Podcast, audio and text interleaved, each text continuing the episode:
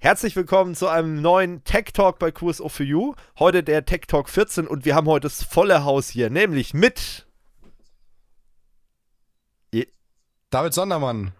Und natürlich mit mir, Stefan Kreuze, okay, mal wieder hier am Start und wir haben uns so ein paar Themen rausgesucht. Wir hatten gerade schon eine 30-minütige Pre-Show, die war etwas witzig.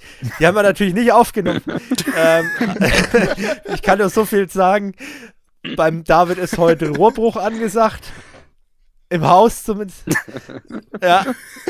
Also, Nicht bei mir. Da, da gibt es auf jeden Fall Geschichten, aber die haben nichts mit dem Podcast zu tun. Ja, ähm, Podcast.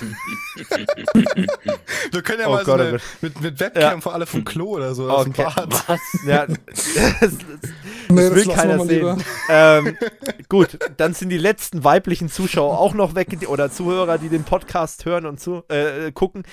Ähm, gut, ähm, ich würde sagen, wir fangen mal mit den Themen an wir hatten im letzten Podcast eine Auswertung zu Artikel 13. Wollt ihr nochmal Artikel 13 Podcast hören, sehen, wie auch immer? Ähm, und ich habe heute ein Ergebnis. Und das Ergebnis ist echt sehr deutlich. Also ihr wollt nochmal was hören. Und wir haben auch schon einige Fragen äh, dazu reinbekommen. Und es haben sich ja jetzt noch so ein paar Sachen neu ergeben. Ähm, wir versuchen das jetzt noch vor der Europawahl durchzuziehen. Es ist allerdings so, und da muss ich ganz ehrlich sagen, wir haben aktuell echt hier ordentlich was um die Ohren, dadurch, dass wir einmal unsere ganze IT-Infrastruktur umziehen in ein anderes Rechenzentrum. Ich glaube, ich habe es schon mal erzählt in einem Podcast.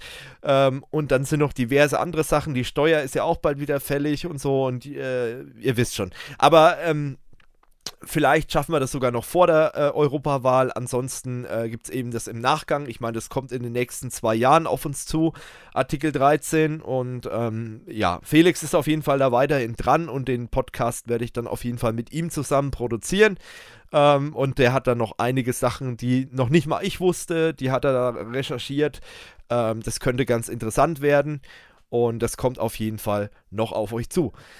Ansonsten haben wir heute bedingt durch das ja, durch das, äh, dass der letzte Podcast noch nicht so lang her ist, gibt es jetzt nicht so viele Themen. Das heißt, wir kommen vielleicht unter die drei Stunden. Das ist auch mal ganz nett. Ähm, dann müsst ihr das nicht in zehnfacher Geschwindigkeit hören im Podcast, damit ihr da durchkommt. ähm, oder auf fünf Etappen oder so. Ähm, das ist vielleicht auch nicht verkehrt. Gut, ähm, ich glaube, ja, Georg hat das erste Thema rausgesucht. Da würde ich sagen, Georg, schieß gleich mal los hier. Genau. Äh, letzten Monat haben nämlich oder innerhalb des letzten Monats haben zwei Sicherheitsforscher äh, eine sehr mysteriöse Datenbank im Internet gefunden, wo 65% aller US-Haushalte äh, oder Daten von denen drin waren. Und da waren so Daten drin wie äh, Klarnamen, der Familienstand, das Alter äh, und GPS-Daten, äh, um sie zu lokalisieren. Und das Ganze ist auf einer äh, Microsoft Cloud und die haben keine Ahnung, wie ihnen das die gehört. Ist geil. Also die ist auch ganz offen okay. im Netz. Also hat die hm. so gesehen ja, es jeder ist halt auch Zugriff. interessant, dass äh, keiner weiß, äh, wem diese Cloud gehört. Also irgendwie schon ein bisschen seltsam, oder? Fra ich mein, fragt man sich irgendwie ja in wird die Cloud ja abgerechnet. Also wenn mhm. du bei. Microsoft ähm, weiß man, wie viel Gigabyte es sind oder so? Äh, ja, warte. Okay. Äh, naja, weil irgendwie, Gigabyte. ja, wobei 24 Gigabyte könnte auch so ein kostenloses OneDrive oder so sein. Aber wenn es jetzt zum Beispiel in Microsoft Azure liegt, auf den Azure-Servern, dann musst du ja eine Kreditkartennummer eingeben. So, und normalerweise kann man ja darüber dann. Äh ja, gut. Jetzt eine Kreditkarte kannst du ja faken, also beziehungsweise eine Burner. Ja, stimmt auch. Gerade besorgen, das ist hier mittlerweile Ja, oder du hast halt mehr, halt irgendwie äh, geklaute Kreditkarteninformationen irgendwie aus dem Darknet oder so. Gibt's ja alles zu kaufen. Also, also wer mal was braucht. Laut den Artikel äh, vermuten sie, dass es entweder von Versicherungsunternehmen oder einer Firma aus dem Gesundheits- oder hm. Hypothekenwesen zuzuordnen ist, weil äh, nach einer Sichtung enthalten die eigentlich äh, Daten nur ab 40 Jahren, hm. also von Leuten ab 40 Jahren. Ja, interessant, ne? Was, was so alles auf der Autobahn liegen bleibt im Internet, ne? Das ist schon ein bisschen beängstigend teilweise. Aber das sieht man auch, ähm, wie die Unternehmen, und das erlebe ich ja auch mhm. immer wieder in der Praxis, äh, wie Unternehmen einfach mit ihren Daten umgehen, wo man dann auch sagt, ey Leute, das sind personenbezogene Daten und ähm, äh, ja, man kann die nicht einfach irgendwo in Dropbox unverschlüsselt reinlegen oder so. Das ist bei vielen Leuten einfach noch nicht so äh, klar, sag ich mal, wie man mit solchen Daten umgeht. Leider. Ja, dann macht sich halt wahrscheinlich beim Anlegen keine Gedanken oder hat irgendwo noch eine Einstellung, die ja. er vergessen hat. Naja, vielleicht sind es ja auch irgendwelche Vertriebsmitarbeiter, also man erlebt ja immer wieder, also gerade bei, bei so IT-Security-Beratern ist ja auch immer das Thema Schatten-IT ein großes. Das heißt also, dass sich Mitarbeiter an der IT vorbei Infrastruktur bauen, in Anführungsstrichen bauen, halt irgendwelche Dropbox-Accounts klicken oder irgendwie einen OneDrive einrichten, ähm, weil die eigene IT es halt nicht hinbekommt äh, sag ich mal, ja, ja, Mittel zu äh, bereitzustellen, die halt einfach am Puls der Zeit sind und eben zeitgemäß sind. Und heutzutage willst du halt äh, mobil arbeiten, du möchtest die Daten überall abrufen. Ja, wenn aber die Firma sowas nicht bereitstellt, dann schaffen die Mitarbeiter sich meistens selber irgendwie sowas. Und äh, das habe ich jetzt schon von so vielen Unternehmen gehört, dass das da vorkommt und äh, man, man, kriegt es halt immer wieder mit. Ne? Und das ist vielleicht auch in dem Punkt passiert. Und deswegen weiß man halt auch nicht genau, über welche Firma das läuft, weil es einfach kein offizieller Firmenaccount ist, sondern einfach ein Mitarbeiter diese Datenbank da mal abgelegt hat aus Gründen. Einfach mal so Copy-Paste, einfach ja. so in Excel rein also oder so. 25 Gigabyte Excel-Datei, die möchte ich mal sehen, dass du sie aufkriegst. Also ich glaube, da kapituliert Excel dann. Bitte was? Halt Hatte ich erst vor zwei Wochen. Excel. Mhm. 19 Gigabyte oder so waren das. Sowas funktioniert Der doch gar nicht. Also. Kein Spaß. ähm, ich habe es von einem Azubi geschickt bekommen, der hat auch gesagt, ob ich eine Idee habe, wie er es aufkriegt. Ähm, ich habe keine Ahnung, wie ich es vorher bearbeitet haben, aber er hat sage und schreibe eineinhalb Stunden gebraucht, bis das Ding dann mal offen war. Ich, ich wollte gerade sagen, wie ist die überhaupt zustande gekommen? Da sollte man vielleicht keine trotzdem Ahnung. mal über was anderes andere. nachdenken. Also das so eine SQL-Datenbank äh, oder so, aber kein Excel. Ja. Also, äh, what? Ja, genau. Das, das erinnert mich an den Kollegen, der auch mal zu mir meinte, ich soll ihm mal das Logfile schicken. Meine ich, das sind 31 Gigabyte. Ja, ist doch kein Problem. Packst es halt in eine Excel rein. Was? So eine E-Mail. So, nee. Gut, kann man machen. Ist halt hm? blöd. so. Naja. Ja, das ist, so ist das manchmal. So viel zu dem Thema. Ich weiß gar nicht, warum die E-Mail nicht zu dir weitergeleitet wird. Ich habe sie dir gesendet. Ah, das, das, das, das hasse ich ja sind Spezialisten uns, an der Arbeit. Irgendwelche, ähm, äh, ja, Leute meinen, ich, jetzt muss ich ganz vorsichtig sein, was ich hier sage, ähm, wenn Leute meinen, sie müssen an alle Mitarbeiter über den Firmenverteiler eine E-Mail schreiben. Ne? Da, da gibt es ja auch immer so, wahrscheinlich ist es in jedem Unternehmen, ja, wenn Leute in Rente gehen oder dann halt das Unternehmen verlassen oder was weiß ich, runden Geburtstag haben, und schicken dann einfach mal an alle Mitarbeiter eine E-Mail mit am besten noch Bildern drin oder so. Ähm, wir haben ja teilweise, ja, da, da, muss ich jetzt auch vorsichtig sein, sogar in den höheren Abteilungen Leute, die irgendwelche PDF-Dateien an alle Mitarbeiter schicken, obwohl die schon im Intranet drin stehen. Wo du dich auch fragst, hallo, im Intranet ist das Ding, warum schicke ich nicht einfach den Link zu der PDF-Datei im Intranet?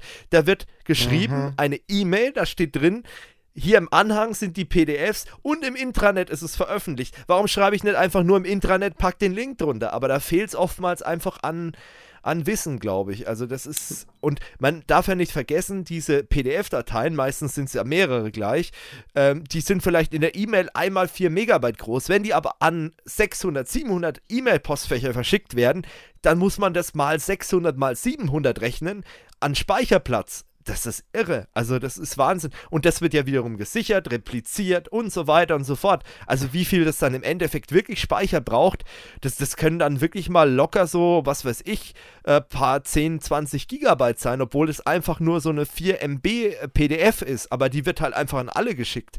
Also, was für ein, also manche Leute. Hm. Das kann ich aber toppen. Bei uns hat jemand ähm, an alle Mitarbeiter, das sind dann, glaube ich, insgesamt so knapp 7000 oder so, ähm, 241 Megabyte Video im Anhang mitgeschickt und dann hat jemand darauf geantwortet an alle. Und das ist also dann irgendwie an, ich weiß nicht, also ich glaube insgesamt so 20.000 Mal ist die E-Mail rumgegangen. Kannst du dir mal ausrechnen, was da rauskommt. Das ist ja das, oder, was, was auch geil war, das kam, war bei Microsoft, ja. glaube ich. Das hat ein äh, Microsoft MVP auf einem Blog mal veröffentlicht.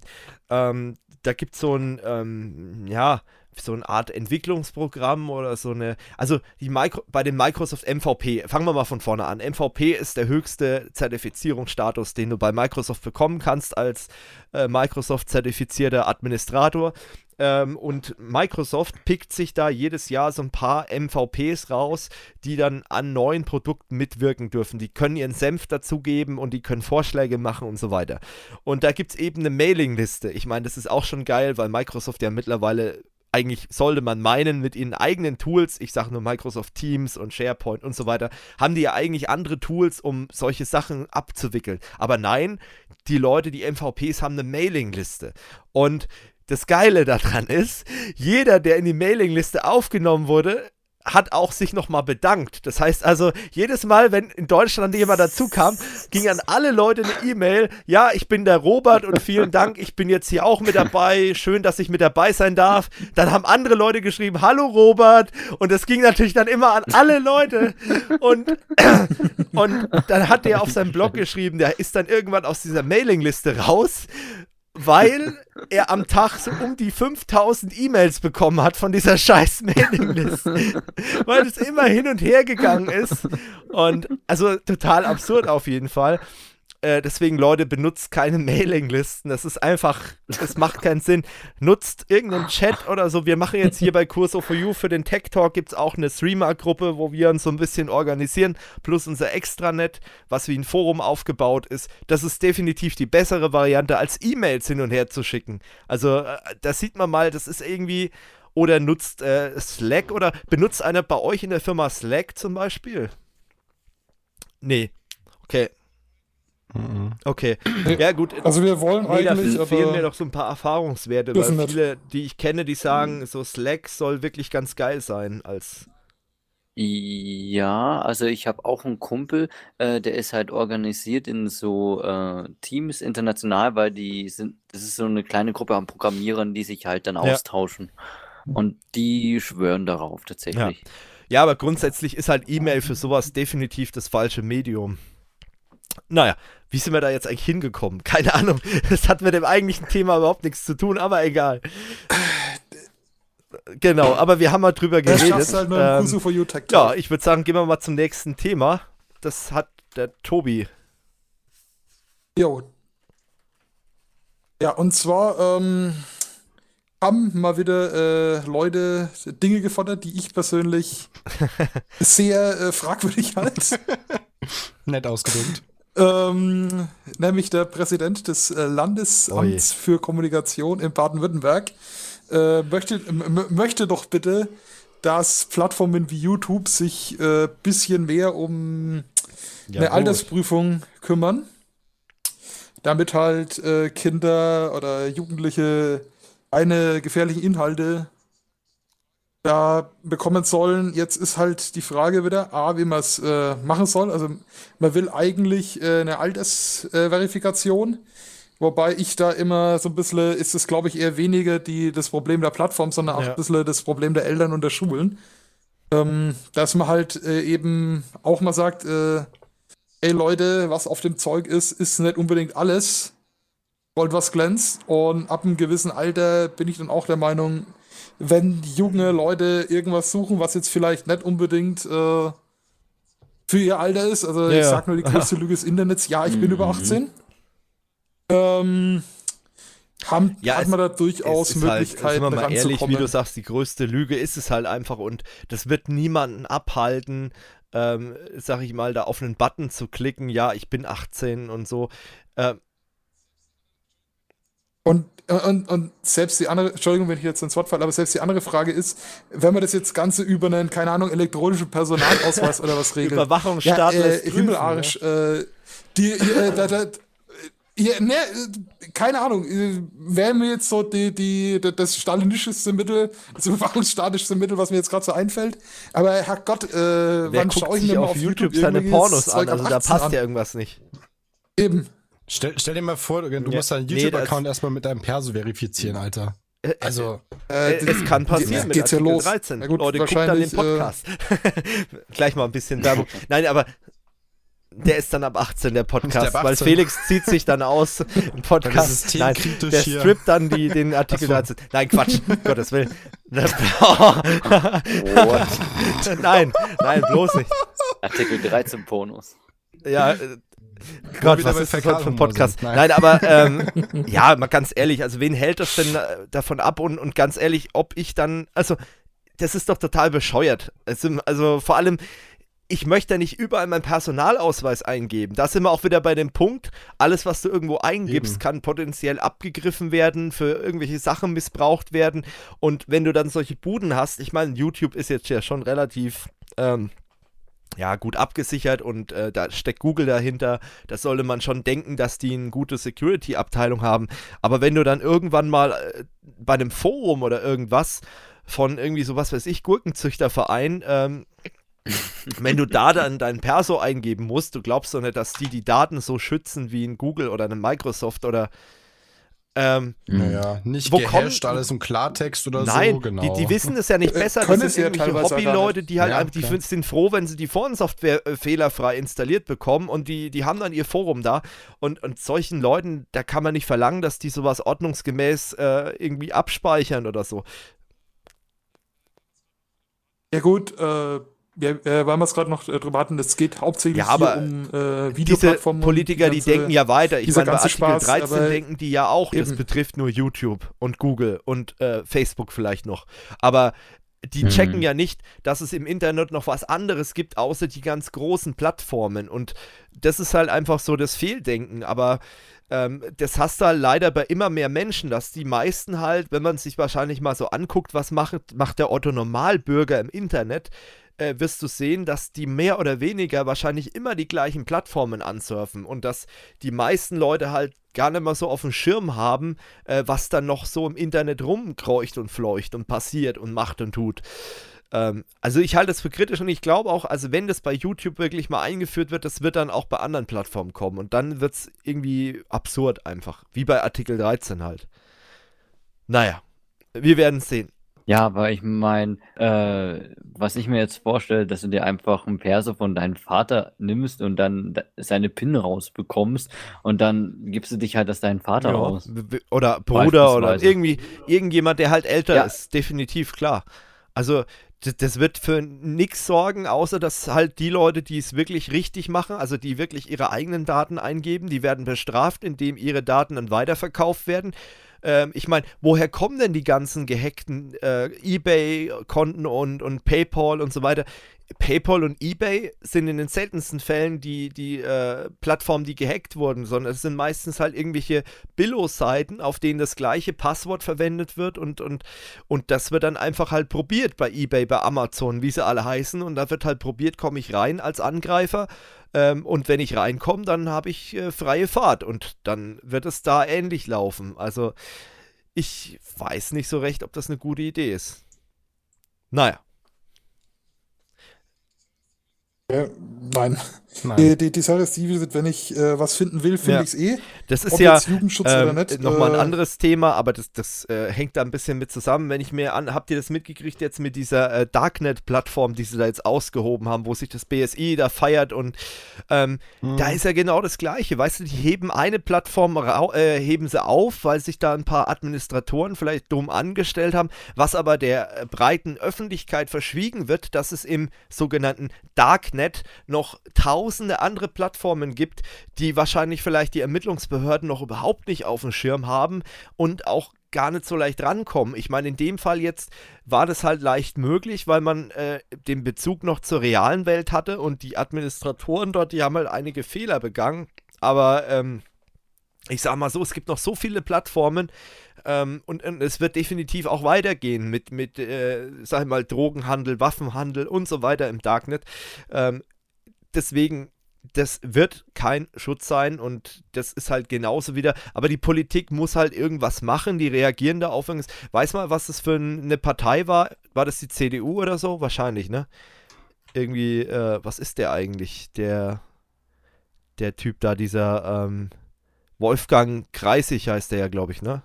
Der. Hm. Ja, äh, das ich kann ich schon mal nachschauen, ist ja kein CDU Problem. oder sowas. Könnte ich mir vorstellen. Naja. der Wolfgang, der Wolfi. Ja, also das sind so Ideen, dass das hätte auch äh, ja von, von irgendwie einen von der CDU kommen können. Aber komisch, seltsam. Komisch, Axel Voss! Axel Voss! Axel Schweiß. Äh, naja, was? Ihr wisst ja, es ist Europawahl. Ne? Ich will nochmal subtil darauf hinweisen. Ne? Hashtag nie wieder ja. CDU und so und SPD. Mhm. Ja, genau. Hashtag ja. ihr seid abwählbar. Ja, ja. Hashtag genau. gibt uns unser Demogeld. Ja, wo ist es denn eigentlich, das Demogeld? ja, ich habe es bis heute noch nicht überwiesen bekommen. Das war bei ich fand das schon sehr lustig, wo wir bei der Mini-Demo vor dem, äh, wie soll ich sagen, Reichstag, äh, wo wir hier vor dem, vor der Staatskanzlei standen und ne, 300 Mann da an, ja. gibt uns unser Demo-Geld. Ja, mal gucken. Ja. Ja, der Tobi ja, recherchiert noch weiter, und du guckst, äh, machst mal weiter. Kann man machen, ja. Re recherchiert. Der, der recherchiert noch. Gut. Oh Jetzt Gott. haben wir wieder was ganz Lustiges hier für den Steffen. Ähm, ja, ja, genau. Äh, Red Hat äh, Übernahme durch IBM ist genehmigt worden. Yay, IBM-Bashing, nein. Ähm, ja, das US-Justizministerium hat die Übernahme von Red Hat durch IBM jetzt genehmigt und der Abschluss des Deals wird für die zweite Jahreshälfte erwartet. Ähm, das Ganze ist ja schon so über die Ticker Ende Wir haben ja auch ausführlich drüber also getech-talkt. Ähm, rumgegangen. Genau und hatten damals ja schon auch äh, sowohl Pros und Cons, wobei es mehr Cons waren, auch geäußert. Und im Endeffekt sieht es wohl so aus, dass Red Hat jetzt für 34 Milliarden US-Dollar übernommen wird von IBM. Und IBM möchte damit sein Geschäft hm. mit den hybriden Clouds erweitern. Ja, und jetzt sind wir mal gespannt. Also kurz Informationen, ein paar Zahlen, Fakten dazu. Also ähm, Red Hat hat bis Ende 2019 schätzungsweise 900.000 Mitarbeiter äh, direkt beschäftigt und bis 2023 ähm, sollen wohl nochmal 236.000 Arbeitsplätze hinzukommen. Ähm, ja, jetzt schauen wir mal, wie das so weiterläuft mit IBM. Wir haben ja schon mal drüber diskutiert, dass das ja schon öfter mal passiert ist, dass die dann irgendwas kaufen und mhm. einstampfen. Es wäre sehr, sehr scheiße in dem Fall. Das würde ich auch nicht hoffen. Ähm, aber sie haben es so mehr oder weniger verlauten lassen, sie möchten halt ihr Cloud-Geschäft erweitern und deswegen soll ja, die Firma wohl anscheinend ich mein, IBM eigenständig bleiben. IBM ist ja nicht Rahmen, dafür bekannt, halt dass sie jetzt ne? viel Cloud äh, haben und das, also ich, ich kenne kein Unternehmen, nee. das äh, freiwillig in die IBM Cloud geht. Äh, also vielleicht, ich meine gut, vielleicht die, die ganz, ganz großen, okay, da, da kann es vielleicht sein, wenn dann was weiß ich, wenn es dann äh, keine Rolle spielt, ob die Cloud-Geschichte jetzt eine Million mehr oder weniger kostet, also solche Unternehmen. Aber ähm, ich sag mal so, für einen Mittelständler oder auch für ein, für ein äh, größeres Unternehmen ist eigentlich die IBM Cloud jetzt nicht wirklich eine Option. Ähm, ich meine, es gibt klar, wenn man so als IBM Cloud auch so die kleinen Produkte mit dazu zählt, also IBM hat ja auch zum Beispiel Mobile Device Management und auch einen Virenschutz und so weiter äh, in der Cloud gemanagt. Okay, da könnte vielleicht das eine oder andere kleinere Unternehmen dabei sein, aber ich bin ganz ehrlich, das sind alles Produkte, äh, da in, in meinen Augen, ich meine, ich bin ja auch äh, nur jemand, der das aus seiner eigenen Sicht beurteilen kann, aber wenn ich mir so ein MDM oder einen AV über IBM besorge, dann habe ich mich nicht richtig informiert, weil da ist, glaube ich, IBM definitiv der falsche Ansprechpartner. Man kann und das ist vielleicht eine, eine Geschichte. Ich bin ja nicht nur äh, äh gegen IBM, ich, ich habe auch, ich sehe auch durchaus äh, Potenzial bei manchen Sachen. Zum Beispiel kann man, äh, das ist jetzt eine Empfehlung an alle, die äh, vielleicht ein ISMS bei sich im Unternehmen implementieren wollen, müssen, wie auch immer. Es gibt von IBM den Q-Radar, das ist ein ähm, SIEM-System und du lachst. Wieso? Mhm. Ach. Okay, alles klar. Teile meiner Antwort würden Sie nur verunsichern. okay. Nee, es gibt den Curator von IBM und ähm, da kann man dann zum Beispiel seine Logs von einem richtigen Virenschutz und von, einem, von einer richtigen äh, ja, von einer gut funktionierenden MDM-Lösung kann man da die Logs reinlaufen lassen und das ist eigentlich ganz gut. Oder was zum Beispiel auch gut ist, ist IBM X-Force, wo eben IP-Ratings und solche Sachen stattfinden. Ähm, also eine riesen Security-Datenbank dahinter, das nutze ich auch selber gerne.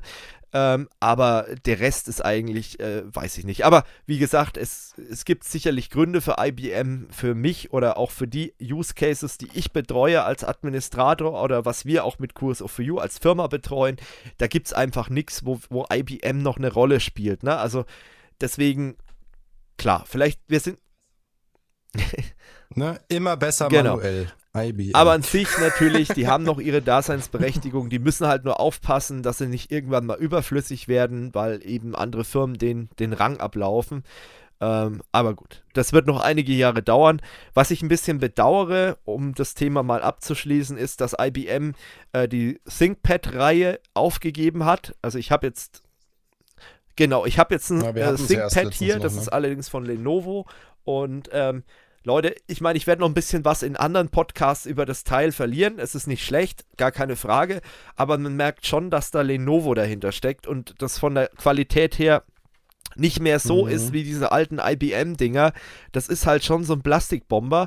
Natürlich, das sieht immer noch sehr hochwertig aus, aber das ist dann halt auch alles, ne? Die Tastatur ist gut, keine Frage. Also die haben sie wahrscheinlich behalten von der. Qu die ist, ja. Deine hält noch, oder?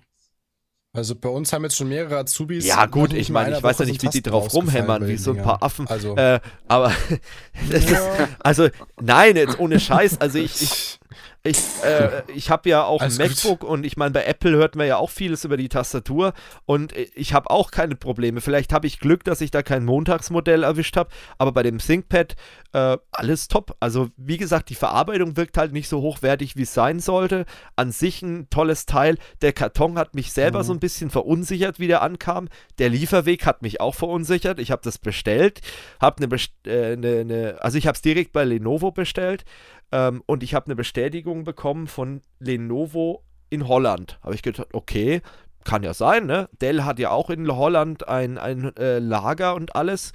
Ja, dann kam irgendwann von UPS eine Meldung, ja, ihr Paket ist unterwegs. Dachte ich schon, okay, Phishing, weil ich habe nichts bei UPS äh, über UPS bestellt. Äh, nee, das war Lenovo, das war das, das Notebook. Und dann sehe ich so, okay, das Teil kommt aus China. Geil. Ähm, ja, und das hat halt dann anstatt der angegebenen Tage, sieben Tage waren im Online-Shop angegeben. Das ist halt sehr optimistisch, wenn das über China läuft und äh, dann noch einen Umweg über Nordkorea macht oder so. das ist schon ein bisschen, das ist schon ein bisschen optimistisch. äh, das, nee, also man sieht wirklich in der Sendeverfolgung, sieht man wirklich drin, dass das Ding auch über Korea gegangen ist. Und da ist natürlich dann einmal der chinesische Zoll, dann der Zoll von denen, der das äh, kontrolliert. Ähm, und irgendwie nach 14 Tagen war das Teil dann bei mir. Der Karton ist ziemlich ramponiert. Es ist auch, also innen drin ist nichts kaputt gegangen, ist auch nochmal in einer Billo-Folie eingewickelt gewesen und so. Aber der Karton ist halt, anstatt diese braun Kartonagefarbe, war er halt an manchen Stellen richtig schwarz von Dreck. Und ähm, ja, also das ist bestimmt durch den langen Transportweg passiert. Ähm, und innen drin, also es wirkt alles sehr billig. Also ich glaube, IBM hätte sowas so nie verschickt. Die hätten wahrscheinlich noch einen Karton außenrum gemacht, eine Folie nochmal außenrum, damit es auch ja nicht irgendwie dreckig wird und so.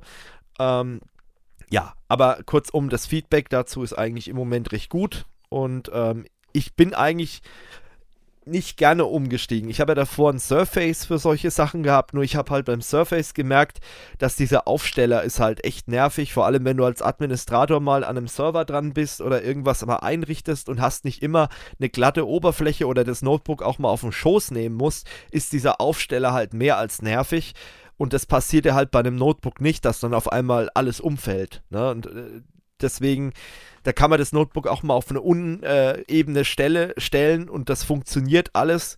Ähm, das ist natürlich jetzt eine Anforderung, die die wenigsten wahrscheinlich brauchen, wenn ich jetzt rein tipse im Büro bin oder so oder von Meeting zu Meeting laufe als Business Casper, dann kann ich auch ein Surface nehmen. Aber äh, für mich als Administrator und als Techniker ist so ein äh, ThinkPad äh, doch die bessere Wahl. Vor allem, ich habe auch einen Ethernet-Anschluss wieder dran. Ich kann das Ding über USB-C laden. Eine der größten Vorteile im Vergleich zum Surface, wo ich dann so einen Spezialstecker dran habe von Microsoft. Und ähm, deswegen bin ich jetzt wieder auf dem Surface gelandet. Du bist jetzt auf dem Weg zum HP Elitebook, glaube ich, ne, David? Ich bin schon auf dem HP Elitebook, aber ich werde jetzt wohl ja. dann mir mal ein anderes äh, holen. So eine ja. Arbeit, nicht privat.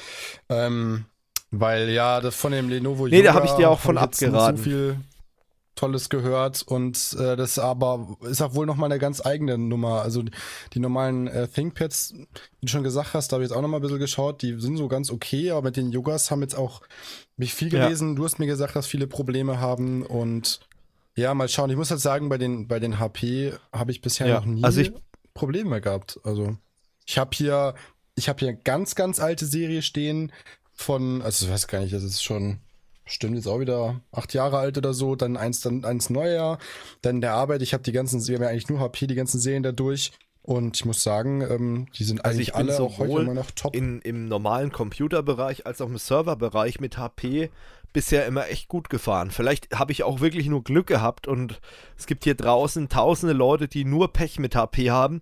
Aber ähm, ich muss ehrlich sagen, das ist alles, es ist nicht so teuer wie zum Beispiel äh, Dell oder IBM und es, es läuft einfach. Also ich, ich weiß es nicht. Vielleicht habe ich auch nur Glück. Kann auch sein. Aber HP hat mich bisher nicht enttäuscht. Natürlich, wenn ich mir jetzt die ganz billigen HP-Notebooks für 200 Euro schieße, diese äh, Consumer-Dinger, äh, okay. Aber äh, wenn ich mir so ein Elite-Book oder so, das sind ja die Business-Modelle, wenn ich mir sowas schieße, ich glaube, das ist ganz gut. Also die funktionieren auch lang.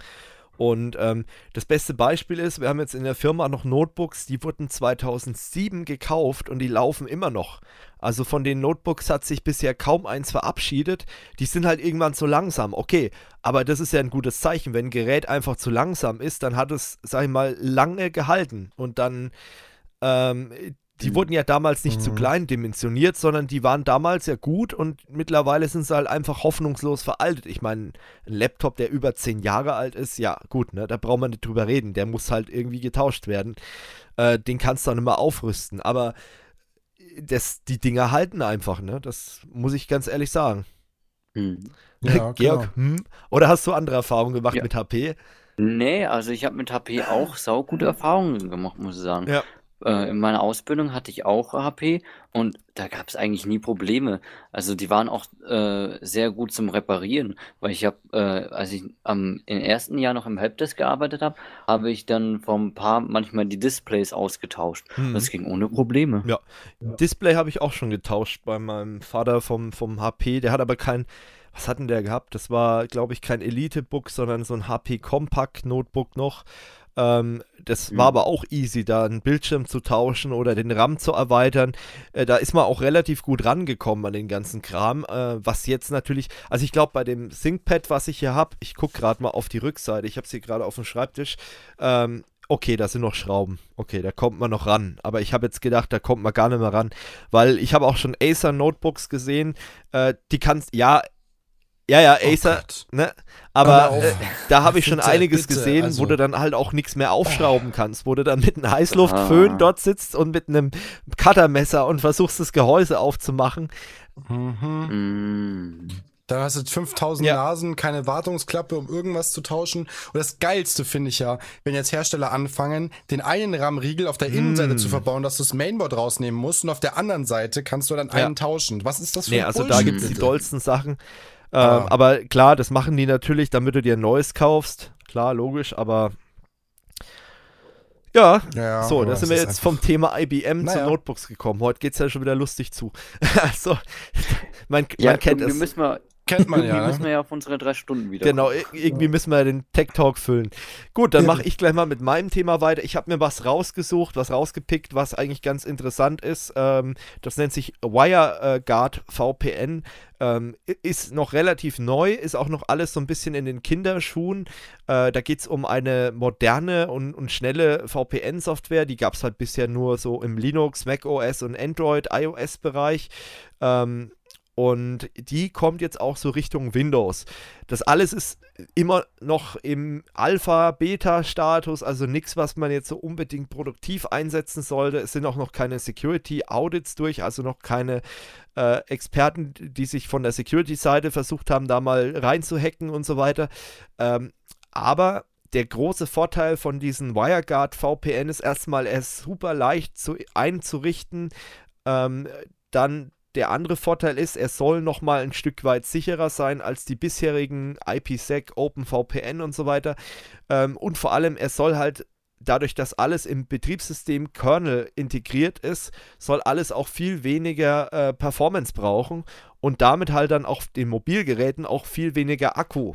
Und diese ständigen ähm, Pakete, die zum Beispiel bei einem normalen VPN geschickt werden, äh, diese Heartbeat-Pakete oder, oder ähm, die halt die Verbindung aufrechterhalten, die fallen da weg. Das heißt also, wenn ich jetzt bei meinem Android-Smartphone einen VPN aufbaue und den lasse ich laufen, weil ich sage, ja, okay, alles soll über den VPN gehen, dann ist der Akku relativ schnell leer, weil halt irgendwann, äh, ja, das, das einfach so viel Akku saugt, äh, dass die Leistung einfach, ja, oder der Akku die Laufzeit halt einfach mal halbiert oder viertelt oder so.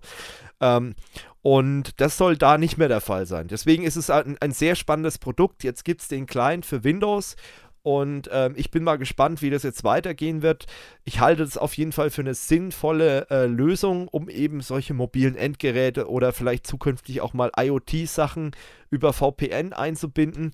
Ähm, und wenn es da irgendwas Neues gibt, dann werden wir das, denke ich, auch im Tech Talk mal mit, äh, mit thematisieren. Aber aktuell ist eben jetzt diese Beta angelaufen oder diese Alpha. Und das Ganze sieht schon sehr interessant aus. Und gucken wir mal würde ich sagen. Gut, gucken wir mal, würde ich auch mal sagen, in Richtung Georg. Du hast dir ja noch ein anderes Thema rausgesucht. Genau, da gab es nämlich einen äh, Hacker, der hat von der GPS-App, äh, hat er, oder von den GPS-Trackern hat er eben äh, das Passwort geknackt, weil es einfach bloß so ein Bildo-Passwort war wie 1, 2, 3, 4, 5, 6. Ja, geil.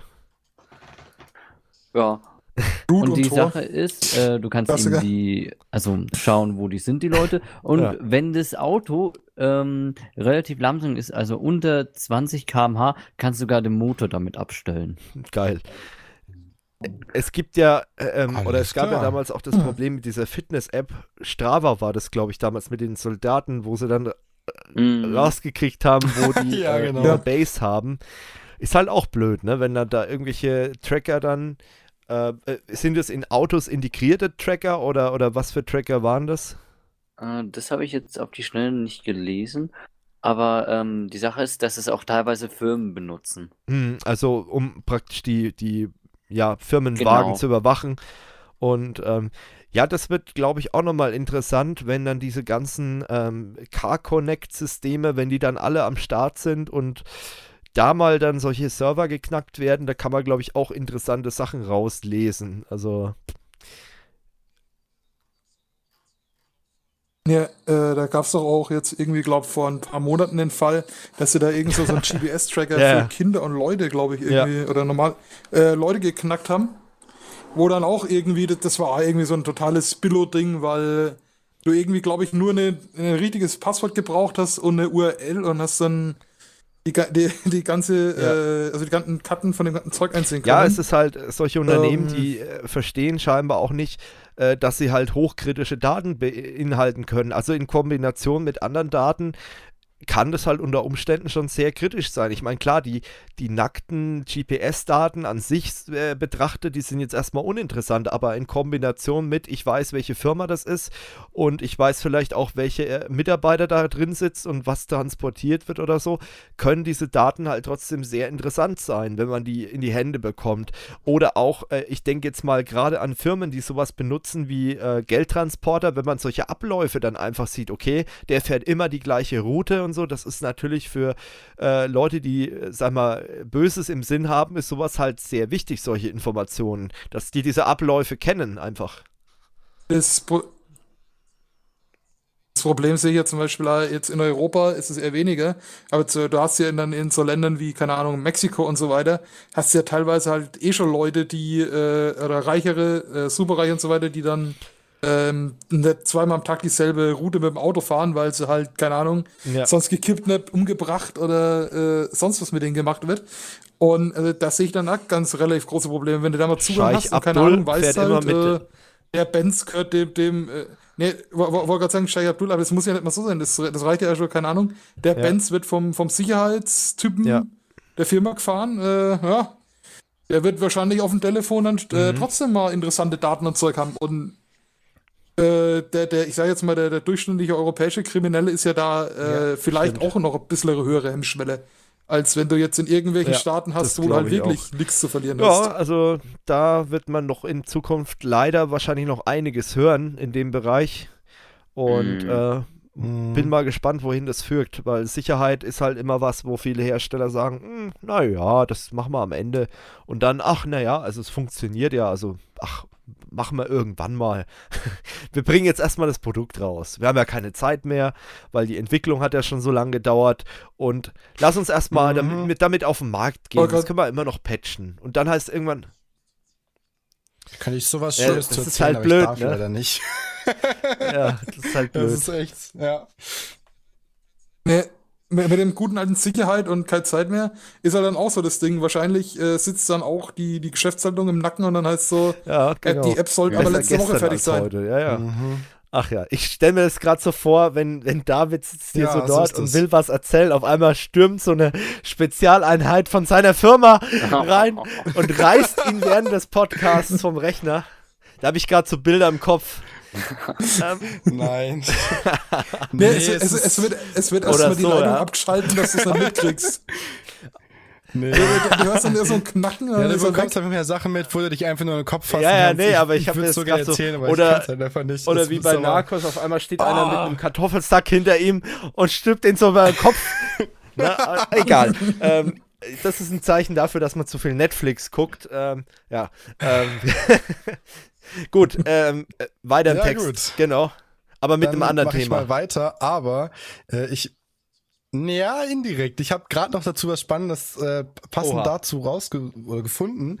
Ähm, und zwar, ja, finde ich auch wieder sehr lustig, betrifft oh, natürlich wieder die Bayern, aber auch Brandenburg. Denn die speichern äh, Kfz-Kennzeichenscanning auf Vorrat. Ähm, die bayerische Polizei hat mehrfach Nummernschilder sämtlicher Fahrer auf Autobahnen über Stunden lang einfach nur, weil keine Ahnung, das hat sich halt zufällig auf Aufnahme geschaltet, so ungefähr. Der Maus aufgezeichnet, die Daten werden gespeichert und nicht ausgewertet. Ja, wahrscheinlich, ne? Ist der Beamte wieder eingeschlafen, ja, ne? Ähm, ja, auf jeden Fall, die, sie sind auf jeden Fall ohne konkrete, konkreten Verdacht einfach aufgezeichnet worden. Ähm, und es ist wohl so, dass Gerichte auch wiederholt schon klargestellt haben, dass es ganz klar ein Verstoß gegen das Grundgesetz ist. Es sei denn, ähm, es wird vor Ort ein visueller Abgleich von betrauten Polizeibeamten quasi äh, erfolgt und dann werden die Daten gelöscht.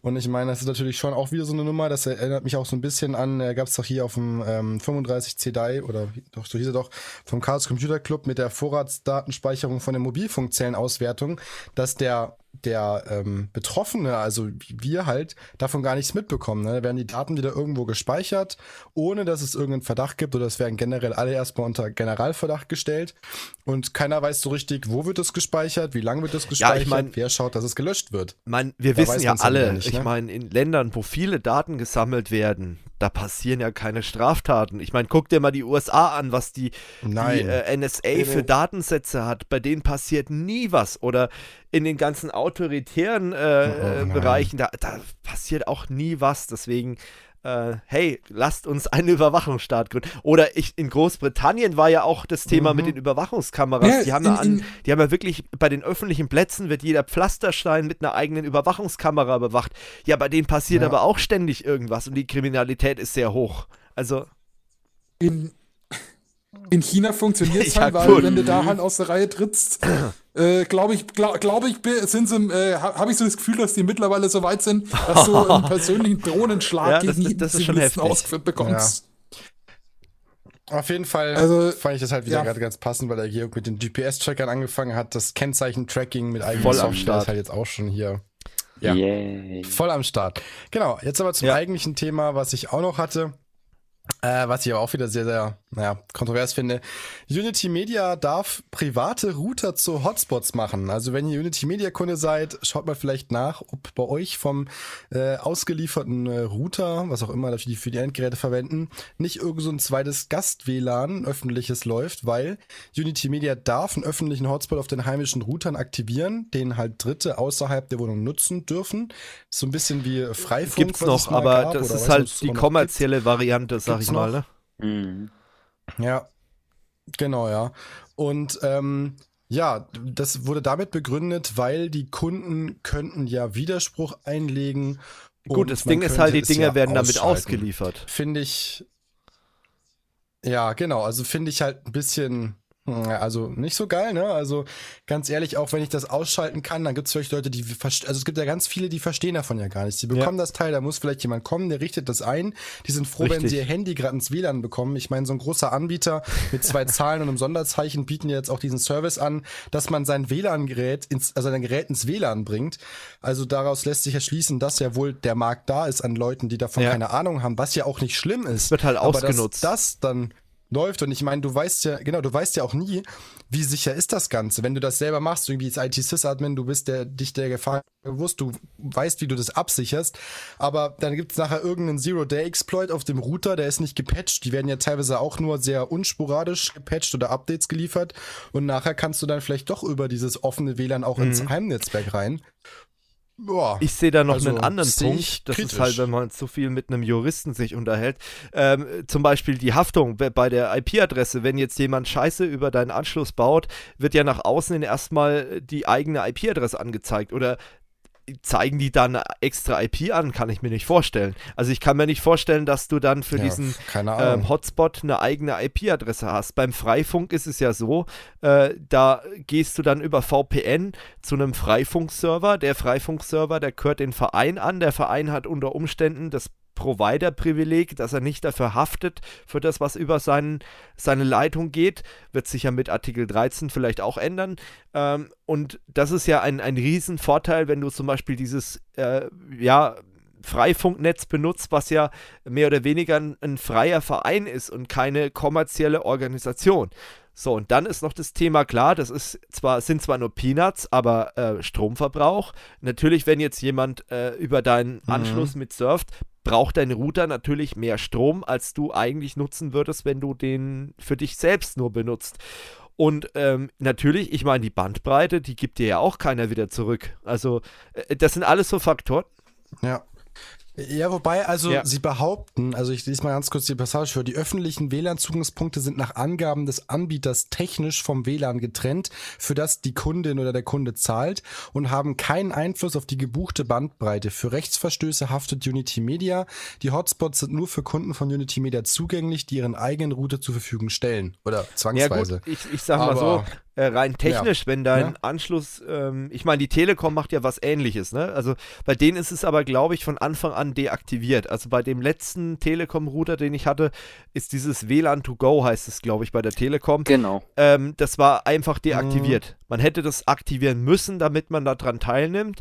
Ähm, und bei denen ist es zum Beispiel so, dass du dann auch wirklich eine eigene IP-Adresse bekommst, wenn du dich da einwählst. Also du hast nicht die IP-Adresse von dem Anschluss.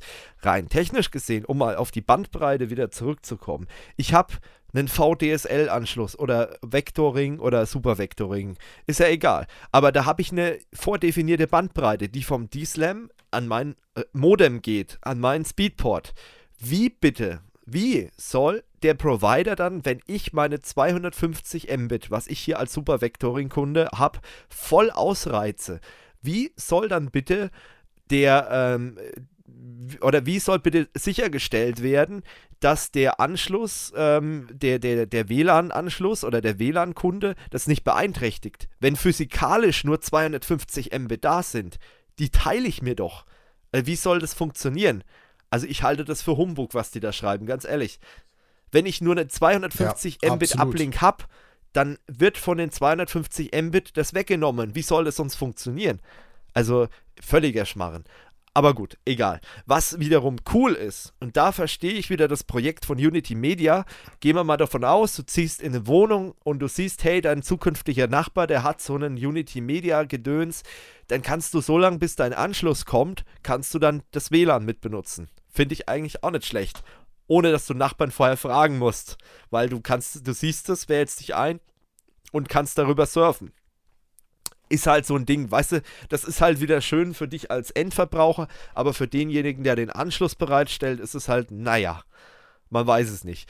Aber viel besser wäre es doch, wenn sich Leute freiwillig dafür ja. entscheiden und sagen, hey, ich mache jetzt hier Freifunk, äh, ist übrigens äh, meine Empfehlung, wenn ihr sagt, hey, ich möchte, ich wohne vielleicht in der Stadt oder so und ich habe kein Problem damit, wenn andere Leute mein WLAN benutzen, vielleicht sogar auch Freunde oder flüchtige Bekannte dann mein Tipp an euch, holt euch so einen ganz günstigen, also die sind wirklich günstig, so unter 50 Euro, kriegt man so einen äh, Router, der freifunktauglich ist, geht auf die Freifunk-Website, flasht da dieses Betriebssystem drauf und dann habt ihr ein freies WLAN, ihr haftet nicht dafür und ähm, ihr könnt dann eurer Nachbarschaft oder auch Leute, die bei euch mal zu Besuch sind, WLAN bereitstellen, ohne dass ihr ein schlechtes Gewissen habt, weil, wie gesagt, der Traffic geht zwar über euren Anschluss, aber geht erstmal in ein VPN und dann auf einen Server vom Freifunknetz und alles, was die Leute machen, passiert halt über die IP-Adresse von diesem Freifunknetz. Also ihr seid da völlig aus der Haftung raus. Und das ist die Empfehlung, die kann ich jedem geben, der sowas bereitstellen möchte, ob das jetzt in einem meinetwegen auch, ihr habt einen kleinen Laden oder so, oder ihr, kennt jemanden, der einen Laden hat, äh, stellt so einen Freifunkrouter auf. Mein Tipp, dann habt ihr Ruhe, dann müsst ihr euch um nichts kümmern, das Ding läuft einfach, da kümmert sich ein riesen, riesen Verein dahinter, der kümmert sich darum, dass die Server laufen, dass es abgesichert ist und, und ihr habt dann für eure Kunden oder eure Freunde, Besucher, wie auch immer, habt ihr dann WLAN. Das ist, glaube ich, die einfachste Variante und ihr könnt es gleich noch werbetechnisch ein bisschen nutzen, dass ihr sagen könnt, hey, wir unterstützen das Freifunknetz. Macht sich auch marketingtechnisch, glaube ich, ganz gut. Gut. Mhm.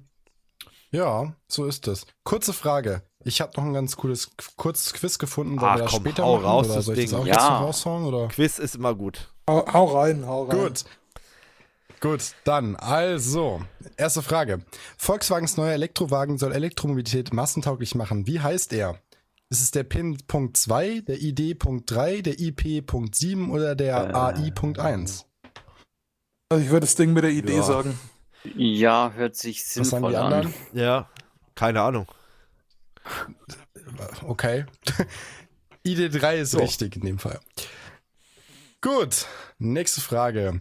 7000 Bitcoins wurden aus der Kryptogeldbörse Binance gestohlen. Wie viel waren sie zum Zeitpunkt des Diebstahls wert? 86.000 Euro, 216 Millionen Euro, 36 Millionen Euro oder 400.000 also, Euro? Sie Gottes Willen. Die, die Frage beantworte ich jetzt einfach mal nicht, weil ich glaube, mich sonst mal Ausländer rausschmeißen. ähm. Aha. 7000, warte, nochmal zum. Ja. 7000 Bitcoins? Wie viel waren die mhm. wert? 86.000 Euro, 216 Millionen Euro, 36 Millionen Euro oder 400.000 Ich sag 36 Euro? Millionen Euro. Ich sag auch Millionen, weil 1000 ist zu wenig. Mhm. Ja. Mhm. Ja. Ja. 1000 ist zu wenig, ich ja. würde auch die Millionen ha. sagen. 36 Millionen. Ha, ja. richtig. sehr gut, sehr gut. Bam. So, die ursprüngliche Fassung von Minecraft ist jetzt im Browser spielbar. Wie alt oh wird das Spiel? Darf ich Felix anrufen? ja. Ich glaube, ich habe da aber 10. Ich würde nämlich auch 10 ja, Jahre sagen. 10. Loggen wir 10 ein? Jawohl, 10 Jahre, das stimmt. Ich habe mich auch noch daran erinnert, als ich irgendwann in der oh Gott, unsere Server von damals. Gut. Oh ja. Oh ja, ja, genau. Wo das wir die Schwämme auskleiden mussten. Genau. Wo, der, wo, der oder, oder wo Nico einmal, ja, ja, wo einmal Nico den einen Stein weggekloppt hat und das, die ganze Map war überschwemmt. Die ganze Map war überschwemmt. Ach ja. Ja. Leute. Na gut. Also, unter hybrider Kriegsführung versteht man Cyberangriffe auf Bundeswehrserver, gezielte Meinungsbeeinflussung in sozialen Netzwerken, irreführende Werbeanzeigen im Netz oder Cheaten in Mehrspieler-Shootern. Stimmt das Letztere. Hybride Kriegsführung. Hybride Kriegsführung wäre für mich bei Cheaten in Mehrspielshootern, wenn du auf dem Handy den Cheat eingibst und dann, ja. ja, oder wenn du hier Stream snipes, kannst du auch noch. Genau. Also, was, was nehmen wir da? Ja. Ja. Ich würde die Cyberangriffe sagen. Die Cyberangriffe auf Bundeswehrserver? Ja. Das ist leider falsch. Das ist die gezielte ja, Meinungsbeeinflussung in sozialen ja. Netzwerken. Okay. Ja. Dann nächste Frage. Wie heißt die neue Streaming-Plattform von ProSieben Sat1 und Discovery? Heißt die Join, Proflix, 7 TV. TV oder Opt-in? Ja. Das weiß ich sogar ziemlich sicher. Würde ich auch sagen. Was? Was? Ist falsch. Ja. Die heißt Ja, aber Join. es gibt doch die 7 TV App. J-O-Y-N. Ja, das, Hä? das hat ja auch geheißen, doch nicht. neu. Ich, ich, lese nur die Fragen okay, vor. ja gut. Ah. Ja gut, ja, ich, ich neu, genau. Okay. Ah, ja, ja, okay. Ja. Der alte Sack ähm, Nächste Frage. Die meistgenutzte, die meistgenutzte, das ist spannend. Die meistgenutzte Android-Version ist Oreo, KitKat, Pi oder Nougat. Ich sag auch KitKat. Ich sage auch ich KitKat. Ich glaube, das läuft auch auf so vielen Geräten. Ja. Yeah, 3 zu 1 nehmen wir KitKat, oder? Okay. Falsch, Oreo. Oreo war welche Nummer? Hm. Hätte jetzt auch nicht gedacht. Ja, der will jetzt selber spicken. Aber ich glaube. Echt 8? 8, okay. ja, 8 war das. Wow. Ich hätte gedacht, 8. ja, Krass. eben, mit 6 hätte ich Was so war 6 dann nochmal? Keine Ahnung. War ja. das Ach, wahrscheinlich dadurch, dass. Pi, ach, das geht nach zwei Jahren kaputt, ich kaufe mir ein neues. Ja, das ist aber krass, mhm. weil ich, ich denke halt auch mhm. immer, dass so viele Leute mit so einer alten Version noch rumlaufen. So alt ist die ja gar nicht, 8. Ja. Ja. Das stimmt, ja. Die, an, die andere Frage ist halt, auf was die, auf was sie sich bezogen haben. Ob nur mit Mobiltelefone oder halt also da, alle, ja, all, alles, was halt auf Android läuft. Ja. ja. Gute Frage. Weil Android läuft ja auch auf so gut wie allem und ein Toaster. Das stimmt. Ja. Ja, gut, dann. Google hat auf der I.O. sein bisher günstigstes Smartphone vorgestellt. Es heißt Galaxy Nexus 2U, Pixel 3a, Nest 5i oder Nexus 6P. Das zweite, mhm. also ich würde auch sagen ja. Pixel, weil die Serie ist Nest ja ist ja diese Pixel. ganze IoT, ähm, Hausautomations, Home, Smart Home Sache. Genau. Also das hat ja damit nichts mhm. zu tun. Jawohl, ja. Pixel 3a stimmt natürlich. Nichts anderes hätte ich erwartet. Deutsche kauften 2018 erstmals mehr mit Karten ein als mit Bargeld. Wie groß war der Vorsprung? 2 Prozentpunkte, 32, 0,3 oder 0,3. Ja, also ich glaube nicht so viel. Ja, sehr konservativ, was sowas angeht. Ja. Aber das war überall in den also Medien also und da haben so viele Leute drüber diskutiert, wo ich mir gedacht habe, hallo, mhm. das macht doch keinen Sinn bei dem bisschen, was da an, vergleicht das mal mit den anderen Ländern. Aber da hatten wir erst in einem anderen Podcast drüber geredet, vor drei Folgen oder so.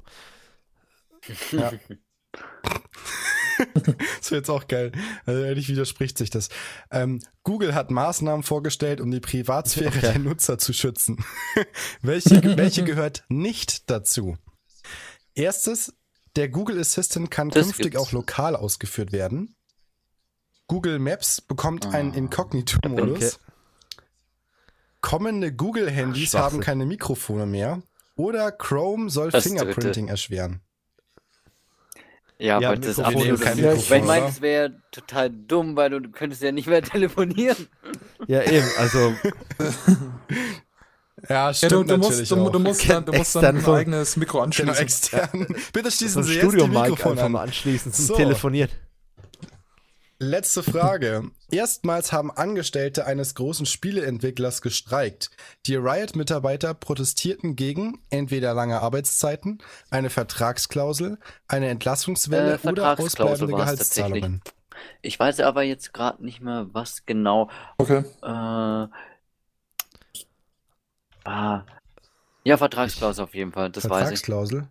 Hatten die nicht auch mal ein Sexismusproblem irgendwie? Dann, äh, egal. Nee, nee da gab es auch eine, eine IT-Firma oder, oder? Eine, eine, Entwicklerfirma, die da irgendwie in den Schlagzeilen waren, wegen. Ist egal. Okay. Ja. Äh, Wir ja, nehmen die Vertragsklausel, ja, ja. oder? Ja.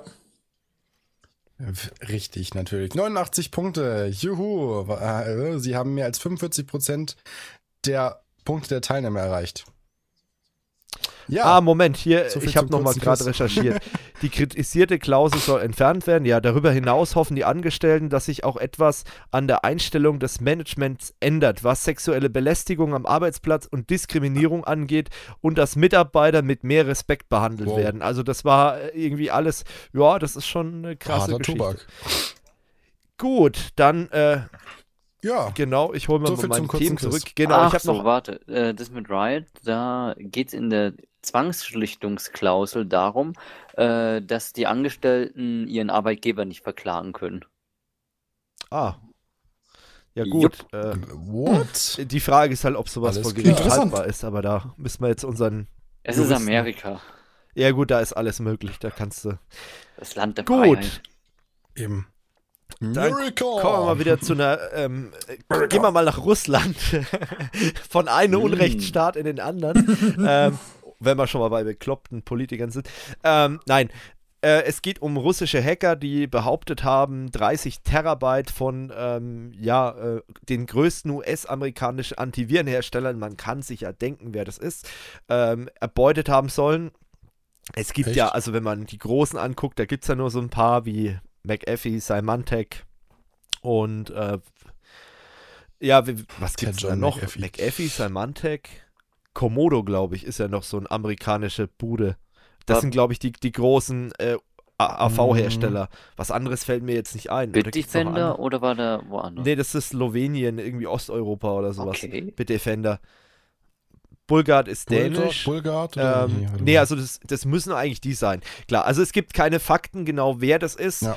Ähm, es gibt aber eine New Yorker Security-Firma, die Advanced Intelligence, äh, die haben Kontakt zu diesen F FX MSPs, das ist diese russische Hackergruppierung, die eben behauptet, sie haben bei ihren Angriffen ähm, ja, diese 30 Terabyte Daten erbeutet aus den Netzen dieser äh, Security-Firmen. Ach ja, FireEye könnte es auch noch sein, die stellen aber weniger Virenschutz her. Also ich glaube eher, das ist Symantec McAfee. Also die beiden auf jeden Fall, ähm, kann man eigentlich sagen. Und ähm, ja, und da haben die eben diese 30 Terabyte Daten erbeutet und ähm, die Firma FireEye, die ähm, in der Vergangenheit diese Hotelkette, also dieses Marriott Hotel, wir haben ja auch in dem Podcast drüber geredet, die wurden ja gehackt und die vermuten, dass diese gleiche Hackergruppierung ähm, eben ja hinter den Marriott-Angriffen auch steckt. Und da deutet einiges darauf hin.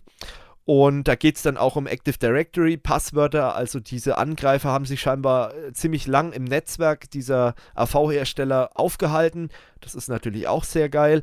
Da hoffe ich mal, äh, dass da nicht so viele Daten von irgendwelchen Kunden auch noch in diesen, ähm, ja, in dem Netzwerk waren. Man weiß natürlich meistens nicht, was der AV-Hersteller so alles äh, zu den eigenen Servern schickt.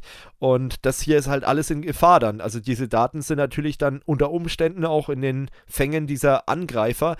Und ähm, ja, was man da vielleicht daraus lernen kann, also es ging natürlich auch darum, den Quellcode dieser Software zu bekommen, um äh, die eigene Malware ein äh, bisschen resistenter gegenüber den AV-Scannern zu machen äh, und natürlich um einiges zu lernen. Wie machen die das? Wie erkennen die irgendwelche Schadsoftware? Und äh, jetzt haben die äh, Angreifer sich auch so ein bisschen verraten, indem sie diese Daten eben zum Kauf im Darknet für 300.000 US-Dollar angeboten haben. Und äh, diese Advanced Intelligence ähm, hat eben mal zum Schein, sind die einfach mal auf dieses Angebot eingegangen und haben dann eben mal geguckt, äh, wer steckt denn dahinter und haben sich da mal ein bisschen schlau gemacht.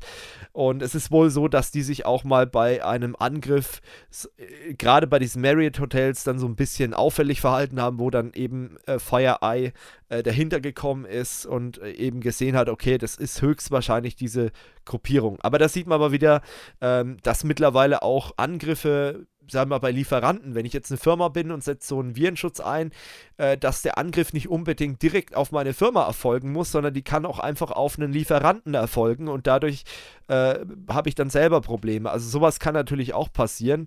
Und ähm, aber da kann man relativ wenig machen. Also man kann klar, man kann gucken, okay, ist es ein seriöser AV-Hersteller oder allgemein ein seriöser Lieferant. Aber ich denke mal, diese Firmen, die Kunden von äh, ich sag's jetzt einfach mal, McAfee, Symantec und Co. sind, die kaufen ja bei diesen Herstellern, weil die sagen, hey, das sind renommierte Buden, die gibt es schon seit Jahrzehnten äh, und da hofft man ja dann eigentlich, dass man relativ gut geschützt ist und dann passiert eben sowas. Äh, unter Umständen, es bieten ja immer mehr AV-Hersteller auch Cloud-basierte Lösungen an. Also du kannst dann eben dir den Management-Server als Unternehmen sparen. Du hast dann einfach eine Cloud-Konsole und da verwaltest du deinen Virenscanner drüber. Unter Umständen kann ich dann als Angreifer, wenn ich in diese Cloud-Umgebung komme, äh, den Virenscanner im Unternehmen ausknipsen und kann dann einen Phishing-Angriff oder einen Angriff auf das Unternehmen starten und ich weiß, da passiert nichts, weil die Scanner überall ausgeschaltet sind. Wenn die Administratoren das erst zu spät merken, dann ist der Virus schon im Unternehmen. Dann ist schon, sag ich mal, die halbe Firma infiziert, äh, weil wir wissen ja alle, Anwender klicken alles an, was nicht schnell genug auf dem Baum ist. Mhm. Und dann habe ich da eine richtig gute Attacke, die da funktioniert hat. Also man darf das trotz all dem nicht so auf die leichte Schulter nehmen. Und ähm, deswegen, also ich meine, ich finde diese Lösungen, also ich bin ein riesen Cloud-Fan, dürfte mich nicht falsch verstehen, aber rein aus Security-Sicht ist sowas halt eben hochkritisch und ich hoffe halt immer noch, äh, das ist immer so eine Vertrauensgeschichte, dass diese Anbieter ihre Kundensysteme einfach nochmal separat abschotten, äh, dass da eben nichts passieren kann. Ne? Und die Vergangenheit zeigt halt, dass es kein Einzelfall ist. Also es gab ja schon äh, mal den Fall, dass Kaspersky im eigenen Unternehmensnetz eben äh, über Monate hinweg äh, Malware hatte äh, und es dann erst später bemerkt hat. Und ähm, das ist halt auch sowas, wo man sagt, hm, das ist schon echt kritisch. Aber das wird in Zukunft leider immer mehr vorkommen. Und ähm, man sieht ja jetzt auch anhand dieser Tickermeldungen, dass eigentlich jeden Monat immer mehr Security-Sachen aufkommen. Und ich nehme mittlerweile schon gar nicht mehr alle Themen mit in den Podcast, weil sonst wird der Podcast, äh, was weiß ich, äh, fünf, sechs Stunden lang weil eben so viel passiert in dem Bereich und das wird leider immer mehr und da müssen wir einfach mal gucken. Äh, es ist auf jeden Fall jetzt, dass äh, die Bundespolizei und das FBI sind informiert. Ja gut, ähm, ob die da was machen können, man weiß es nicht, aber äh, mal gucken, wie sich das Ganze entwickelt und ob da nochmal, ich vermute nicht, dass wir davon nochmal was hören werden. Ähm, das ist auch bei Kaspersky dann nicht mehr passiert, äh, weil das ist ja auch keine gute PR. Da wird sich das Unternehmen wohl kaum freiwillig nochmal melden und sagen, hey, das und das äh, steckte wirklich dahinter. Ähm, aber gut, so ist es halt und äh, wählt weise bei eurem Virenschutz. Aber das Thema werden wir dann nochmal später im Podcast haben. Gut. Ähm, wenn ihr nichts mehr zu dem Thema habt, dann würde ich mal weitergeben zum Tobi. Mhm. Zum nächsten Thema. Jo, dann Nö. würde ich weitermachen Gut. oder habt ihr noch irgendwas? Okay, ja, dann äh, haben mal wieder Vollidioten zugeschlagen. Und zwar äh, hat entweder einer oder mehrere Personen am Frankfurter Flughafen mal wieder Drohnen steigen lassen. doch nicht jemand eine Drohne am Flughafen in Frankfurt. Also echt jetzt? Beherrsch dich mal. und äh, da muss, äh, es war, glaube Donnerstag und Freitag. Und da mussten dann äh, durchaus auch Flie Flüge umgeleitet werden. Adam war ähm, ja, also ja, unser, unser, äh, Kumpel hier von Skyline TV, der war ja auf dem Weg, äh, ich glaube, hm? nach Spanien für Skyline TV zum Drehen. Ja, der musste dann auch erstmal am Boden bleiben, ne? Ja, äh, ich weiß ja nicht, was die Leute sich davon erhoffen. Alles für, die, für den ähm, Shot. alles für, die, alles für den geilen Film. Ja, ja, das, das, das, das, das, kann schon sein, dass die das alles ja, für Money Shot machen. Manche, die, die, die sehen halt nur das ähm, geile Bild. Ich meine, das sind ja schon Leute wegen einem Instagram-Foto vom Hochhaus gefallen oder so. Äh, und dann, oh. dann, dann sagen die halt, ah, hier Drohne und Flughafen, das gibt geile Bilder. Vielleicht war das irgendwie so ein Leon Marcher, der noch für sein neues Rap-Video irgendwie eine geile Szene mit einem steigenden Flugzeug gebraucht hat. Und dann ist er halt mit der Drohne an den Flughafen gegangen und was ich ja dazu auch sagen muss, das ist halt meistens, äh, mittlerweile hast du es ja schon so weit, dass die, Flug, äh, die Flughäfen Störsender und so weiter und was weiß ich, alles mögliche einsetzen. Und ich frage mich dann aber auch, welche Leute, also der, der, der, der, ist ja dann, äh, der, der ist ja dann auch eine gewisse, ich sag mal, ähm.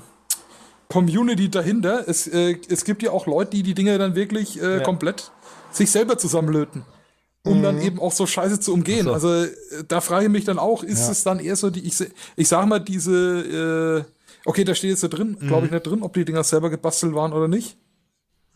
Ähm, Wenn du halt andere Frequenzen aber, verwendest, als die, die eigentlich zugelassen eben. sind, zum Beispiel die amerikanischen, dann ist, mhm. kannst du halt locker wieder sowas machen, wie du schon sagst. Eben, äh, und dann, wenn du, die kannst die Dinger ja komplett selber bauen, wenn du halbwegs eine Ahnung von dem hast, was du ja. machst.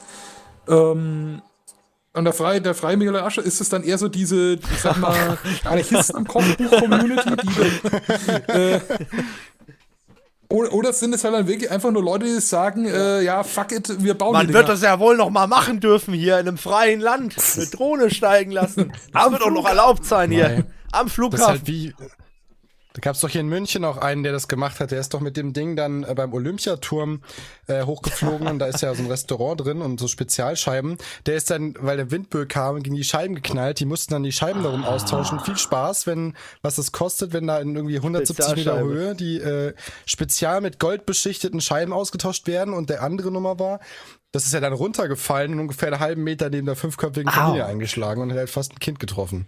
Ja. Das ist ja auch so, äh, Ja klar, das ist ja auch wieder das Ding. Am Flughafen ist ja nochmal gefährlich. Die Dinger kannst du dann auch nicht einfach äh, stören und dann fliegt es dir irgendwo in die Turbine rein. Wenn ein Flugzeug, das in der, im Landeanflug ist, dann äh, Wobei ich, ich muss, Mahlzeit, glaub, ne? Also ich glaube, bei einer kleinen Drohne, da ist es der Turbine egal. Die denkt, ach, Vogel.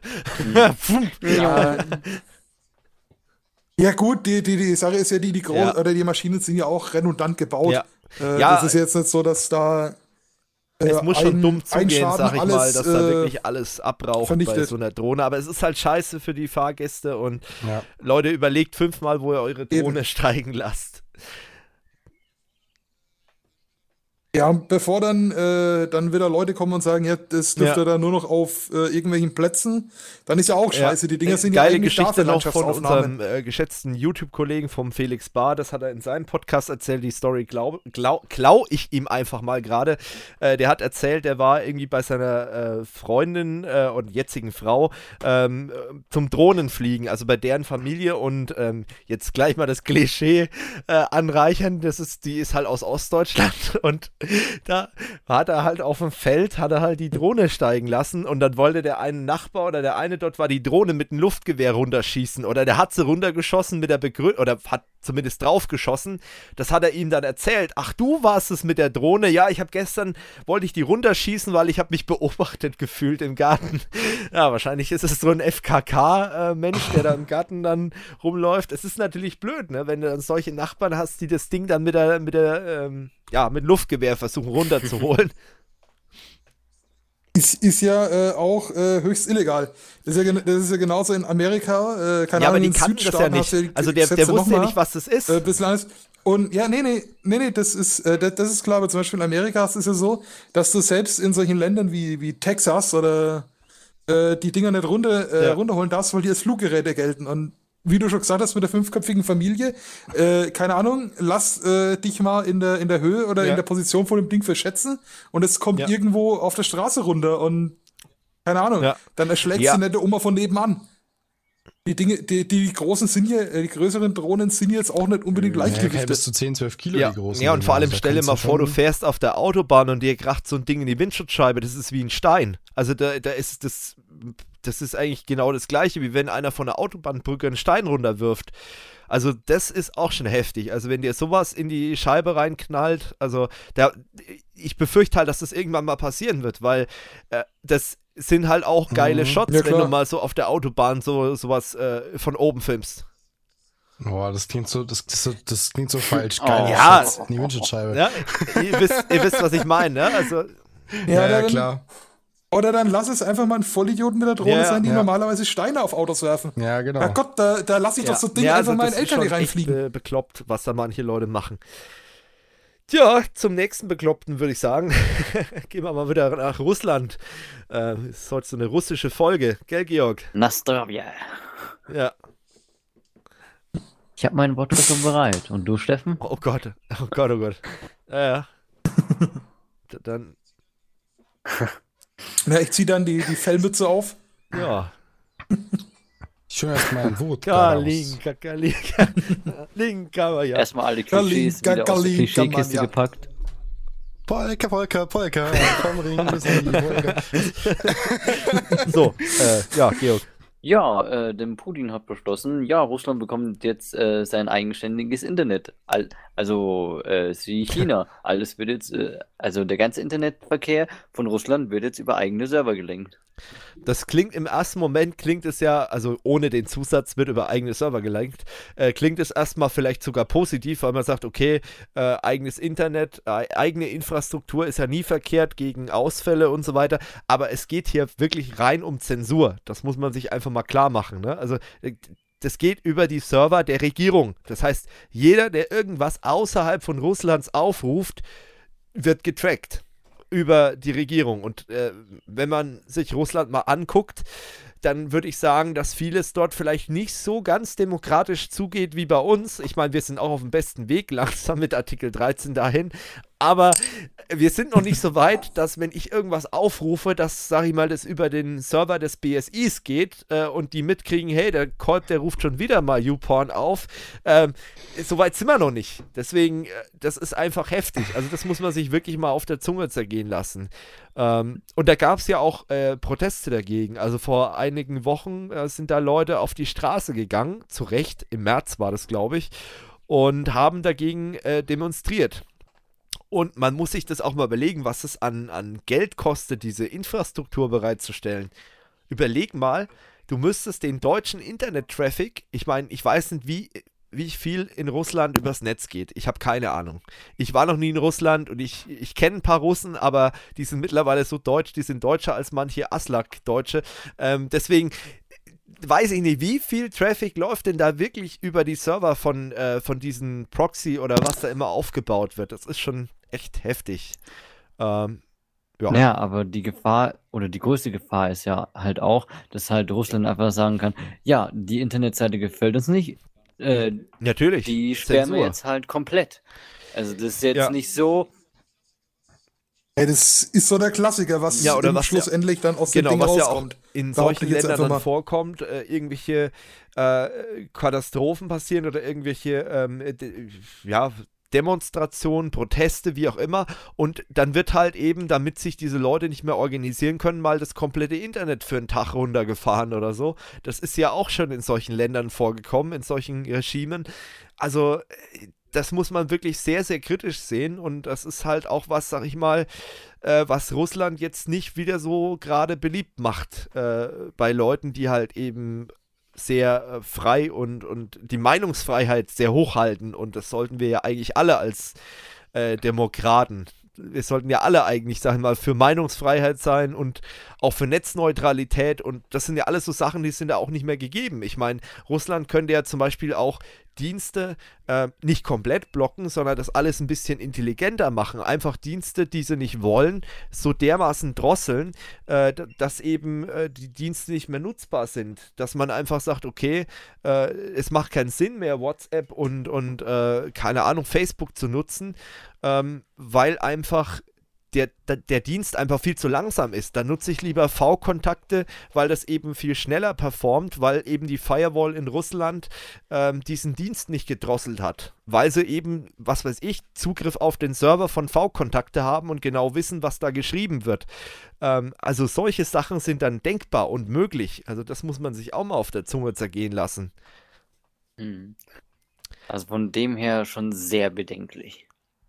Ja, und ich hoffe halt, dass sowas nicht noch in anderen Ländern vorgeht. Und ich hoffe auch, dass die Russen aufwachen und dass viele Leute da noch auf die Straße gehen und versuchen, was dagegen zu unternehmen, weil das ist schon echt eine heftige Geschichte. Ich sag mal so, wenn es rein darum geht, ähm, was wieder cool wäre, die coole Version vom russischen Internet wäre folgendes: Die würden ein eigenes Art Intranet aufbauen. Ähm, wo du dich über einen Client einwählen könntest oder was weiß ich. Und dass man vielleicht auch im Notfall nochmal benutzen kann. Also sowas fände ich wiederum cool. Das wäre die coole Variante, wenn man wirklich was gegen Ausfallsicherheit und keine Ahnung was machen möchte, dann wäre das eine Möglichkeit, die man machen könnte. Aber das ist einfach nur Vorbereitung auf die totale Zensur und Überwachung. Nichts anderes. Mhm. Ja? Nee, ich habe jetzt bloß gedacht, also es, ich glaube, da gibt es auch in Deutschland bestimmt Politiker, die schauen da mit ganz äh, lieblichen Augen dahinter, also nach ja, Russland und sagen, ach, das wäre auch schön. Das ist eigentlich eine coole Idee. Ja. Warum haben wir das nicht? Warum sind wir da nicht drauf ja, gekommen? Ja, ein paar Jahre später äh, geht es dann durch Könnten, könnten wir eigentlich auch machen. Ja. Ja, das ist schon echt, äh, schon echt krass, dass sowas bei uns hier in, in den Nachbarländern passiert. Also, das ist schon, schon heftig. Ja, mal gucken, wo das hinführt. Ähm, ich, ich sag mal so, ich würde mir dann auch nochmal mehr überlegen, ähm, Software aus Russland einzusetzen. Also äh, ich denke jetzt gerade mal an so Unternehmen wie Kaspersky oder so. Ähm, wobei die haben mittlerweile schon reagiert, muss man sagen. Die haben jetzt ihr ähm, Analytics-Zentrum in die Schweiz verlegt taktisch sehr intelligent für alle Europäer, die Angst haben, äh, dass ihre äh, Daten da irgendwie in, in, falsche Hände geraten. Aber man muss es einfach auch mal so sehen, ähm, wenn die Regierungsserver da dazwischen hängen, dann werden da auch die Remote-Daten der Kaspersky-Mitarbeiter, die remote auf einem Schweizer Server arbeiten, die laufen da auch durch. Also ähm, ganz so unkritisch ist es dann nicht. Es ist zwar nicht so schlimm, wenn die Server direkt in Russland stehen würden, aber man muss es trotzdem mal alles hinterfragen. Was mich als Admin wieder interessiert, was sind das für Firewalls und wo kann ich die kaufen, wie viel kosten die? das ist dann die andere Frage, weil das ist schon krass, wenn du solche Firewalls am Start hast. Das, klar, das sind natürlich nicht nur drei, das wird, wird wahrscheinlich ein ganzes Rechenzentrum sein. Wenn es intelligent machen, sind es zwei Rechenzentren oder drei oder vier. Äh, aber äh, es ist heftig. Sowas musst du erstmal aufbauen, was das an Geld kostet. Ich meine, die Hersteller von solchen Systemen, die reiben sich jetzt schon die Hände. Ne, vielleicht ist es sogar von Kaspersky entwickelt, sowas. Man weiß es nicht. Ähm, äh, die Russen, die sind ja ähm, nicht dumm. Also die äh, haben ja zum Beispiel auch äh, veranlasst, dass alle äh, öffentlichen Einrichtungen, die müssen, ähm, wenn es geht, russische Hersteller verwenden. Also bei denen läuft es so, zuerst russischer Hersteller und dann muss man begründen, wenn man das nicht machen kann, weil es zum Beispiel keine Ahnung, keine russische Alternative für Microsoft gibt, dann muss man es begründen und dann erst kann man sich für was anderes entscheiden. Aber wenn es da eine Alternative gibt aus Russland, dann muss die äh, gekauft werden. Und ähm, da sind die ein bisschen anders drauf als wir Deutsche. Die deutsche Bundeswehr, die kauft US-amerikanische äh, Produkte und keine deutschen, wenn wir jetzt mal beim Thema Virenschutz bleiben. Ähm, aber äh, das ist schon echt hochinteressant. Und ich hoffe mal nicht, dass es wirklich so sein wird wie in China. Äh, wir werden sehen in den nächsten Jahren, aber das ist schon heftig, was äh, Putin da vorbereitet. Und das muss man schon wirklich sehr, sehr, sehr kritisch sehen. Ne? Auch wenn man jetzt nicht alles glauben sollte, was Russland immer vorgeworfen wird, aber äh, das ist schon echt heftig. Das ist schon nicht gut. Naja, würde ich sagen, schließen wir mal das Thema ab. Und ja. ja. Das Internet oh, oh Gott. äh, bloß nicht. Ja, gut. Ähm, ja. Aber Genau, mobil, was, mobil sollte aber, um da nochmal drauf zurückzukommen, mobiles Internet soll ja recht gut sein. Ich meine, David, du hast ja Erfahrung gehabt, russisches Internet. Oh, ja. ich meine, äh, 13 Euro für unlimitiertes LTE, selbst im tiefsten, der ja, tiefsten wow. Tundra im Wald war schon. Wann warst du in Russland? Ziemlich geil. Vor drei also Jahren? Da kannst du, äh, das ist so. Hm? 2016. Das war 2016, ja. ja. Vor drei Jahren. Also. Äh, da, da, da, kann man sich dann mal überlegen, äh, ob man nicht dort für Internetzensur nimmt und dann halt irgendwo, irgendwo in die Tiger zieht. Die andere Sache ist, da interessiert es halt eh kein Aas, was du machst. Ja, also ich meine, ich habe auch mal mitbekommen von einem, von einem Funkamateur, der irgendwie mit dreieinhalbtausend Wasser halt sendet, weil äh, weiß eh keiner, wo, wo, der ist, der hat irgendwie einen Mast sich dahingestellt. Also, na, in Russland ist alles ein bisschen anders, aber auf jeden Fall internettechnisch waren die da weitaus besser ausgebaut. In den U-Bahnen gab es überall kostenloses WLAN. Ähm, also ja. da kannst du von träumen. Es ist, halt, es ist halt ähnlich wie in China. Wenn alle ja, connected sind, kannst du halt alles schön überwachen. Gut, so viel zu dem Thema. Kommen wir zu einem Update. Georg, wie geht's denn deiner Glasfaser? Gibt es denn da schon was Neues? Ich wollte es mal ein bisschen, weil wir haben es ja im Podcast erwähnt, da habe ich gedacht, ich lasse es mal so ein bisschen immer mal mit drin mhm. und du erzählst über Updates. Gibt es denn Neuigkeiten zum letzten Podcast? Also mittlerweile haben sie das Leerraum, ähm, Jetzt bin ich gerade hoch. Ähm, das Leerrohr bis ins Haus verlegt. Äh, Glasfaser lässt aber immer noch auf sich warten. Auf der Internetseite ja. von der Telekom steht aber schon, äh, dass ich Glasfaser buchen könnte, weil für die Telekom äh, Glasfaser bedeutet äh, bis zum Kasten, also zum, bis zum Verteiler. Also Vectoring. Ja. Genau. Also wenn es bis zum Verteilerkasten mhm. geht, dann äh, sagt dir die Telekom auf der Webseite, du hast Glasfaser.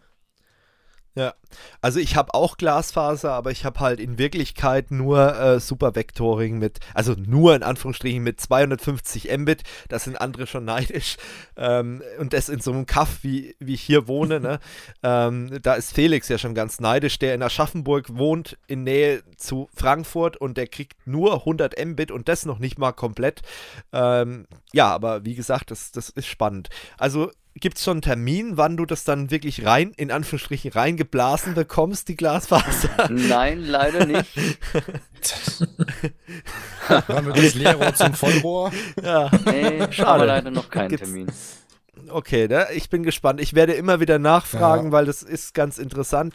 Und äh, das ist auch gleichzeitig dann, denke ich mal, der Startschuss mehr oder weniger auch von unserem Videopodcast, wenn wir dann alle ordentlich angebunden mhm. sind, weil dann.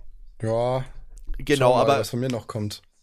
Ich habe da momentan noch so ein bisschen ähm, Bauchschmerzen ja, gut. mit der Telekom, weil der neuen Wohnung, also in der Theorie ist da draußen irgendwie, also alle umliegenden Häuser sind mit 250 Nur dein Haus Mbit hat nur 16 Mbit.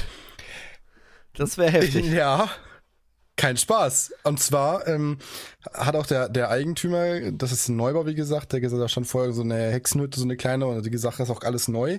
Alle Häuser ringsherum kannst du mit 250 Mbit ähm, äh, wie gesagt, buchen. Nebendran die Schule hat anscheinend sogar äh, mhm. nochmal eine dedizierte Leitung. Aber auf jeden Fall, bei mir steht bisher momentan drin, wir können bei ihnen kein Highspeed anbieten. Das höchste Oha. sind irgendwie 16.000. Und der Eigentümer weiß selber, er hat gesagt, vor zwei Jahren hat er das bestellt, er weiß es nicht. Angeblich liegen die Leitungen. Ähm, das Spannende ist, ich will das ja im Voraus. Also ist ja nicht so, dass ich eine neue Wohnung ziehen will und dann erst bald ja. vier Wochen kein Internet habe, weil ich möchte. Ist ja nicht so, dass du nicht in der IT-Branche arbeitest. Ne? Und Genau. Und äh, der, der spannende Part wird halt auch noch, ähm, was ist, wenn jetzt die, also der einzige Tarif, der da verfügbar ist, mit den, oder ich glaube 16 oder waren es vielleicht auch 50, keine Ahnung, aber der wird halt nach 60 Gigabyte gedrosselt. Ja, aber das ist ja dann kein, kein ja, aber das ist ja dann auch kein Telekom-Tarif, oder? Mit den 60 ja. Gigabyte. What? Doch. Hä? Doch, doch, doch. Die Telekom hat auch keine gedrosselten ja. Tarife mehr, oder? Also, ich naja, also warte, ich, ich schaue, ich noch Also, finde, soweit ich weiß, hat die Telekom keinen gedrosselten Tarif mehr im, im DSL-Bereich oder VDSL, Vectoring, wie du es nennen willst. Pass auf, ich schaue jetzt extra nochmal nach, aber ich bin mir sicher, dass es irgendwie so Nee, also war. da ist mir nichts bekannt. Ähm, naja, zurück zum, äh, solange wie du mal guckst, zurück zu der anderen Geschichte ähm, mit dem Podcast. Also wir haben ja dann vor, das mit Video zu machen und wenn dann eben die Bandbreite bereitsteht, dann wäre das halt eben auch ein äh, machbarer Weg.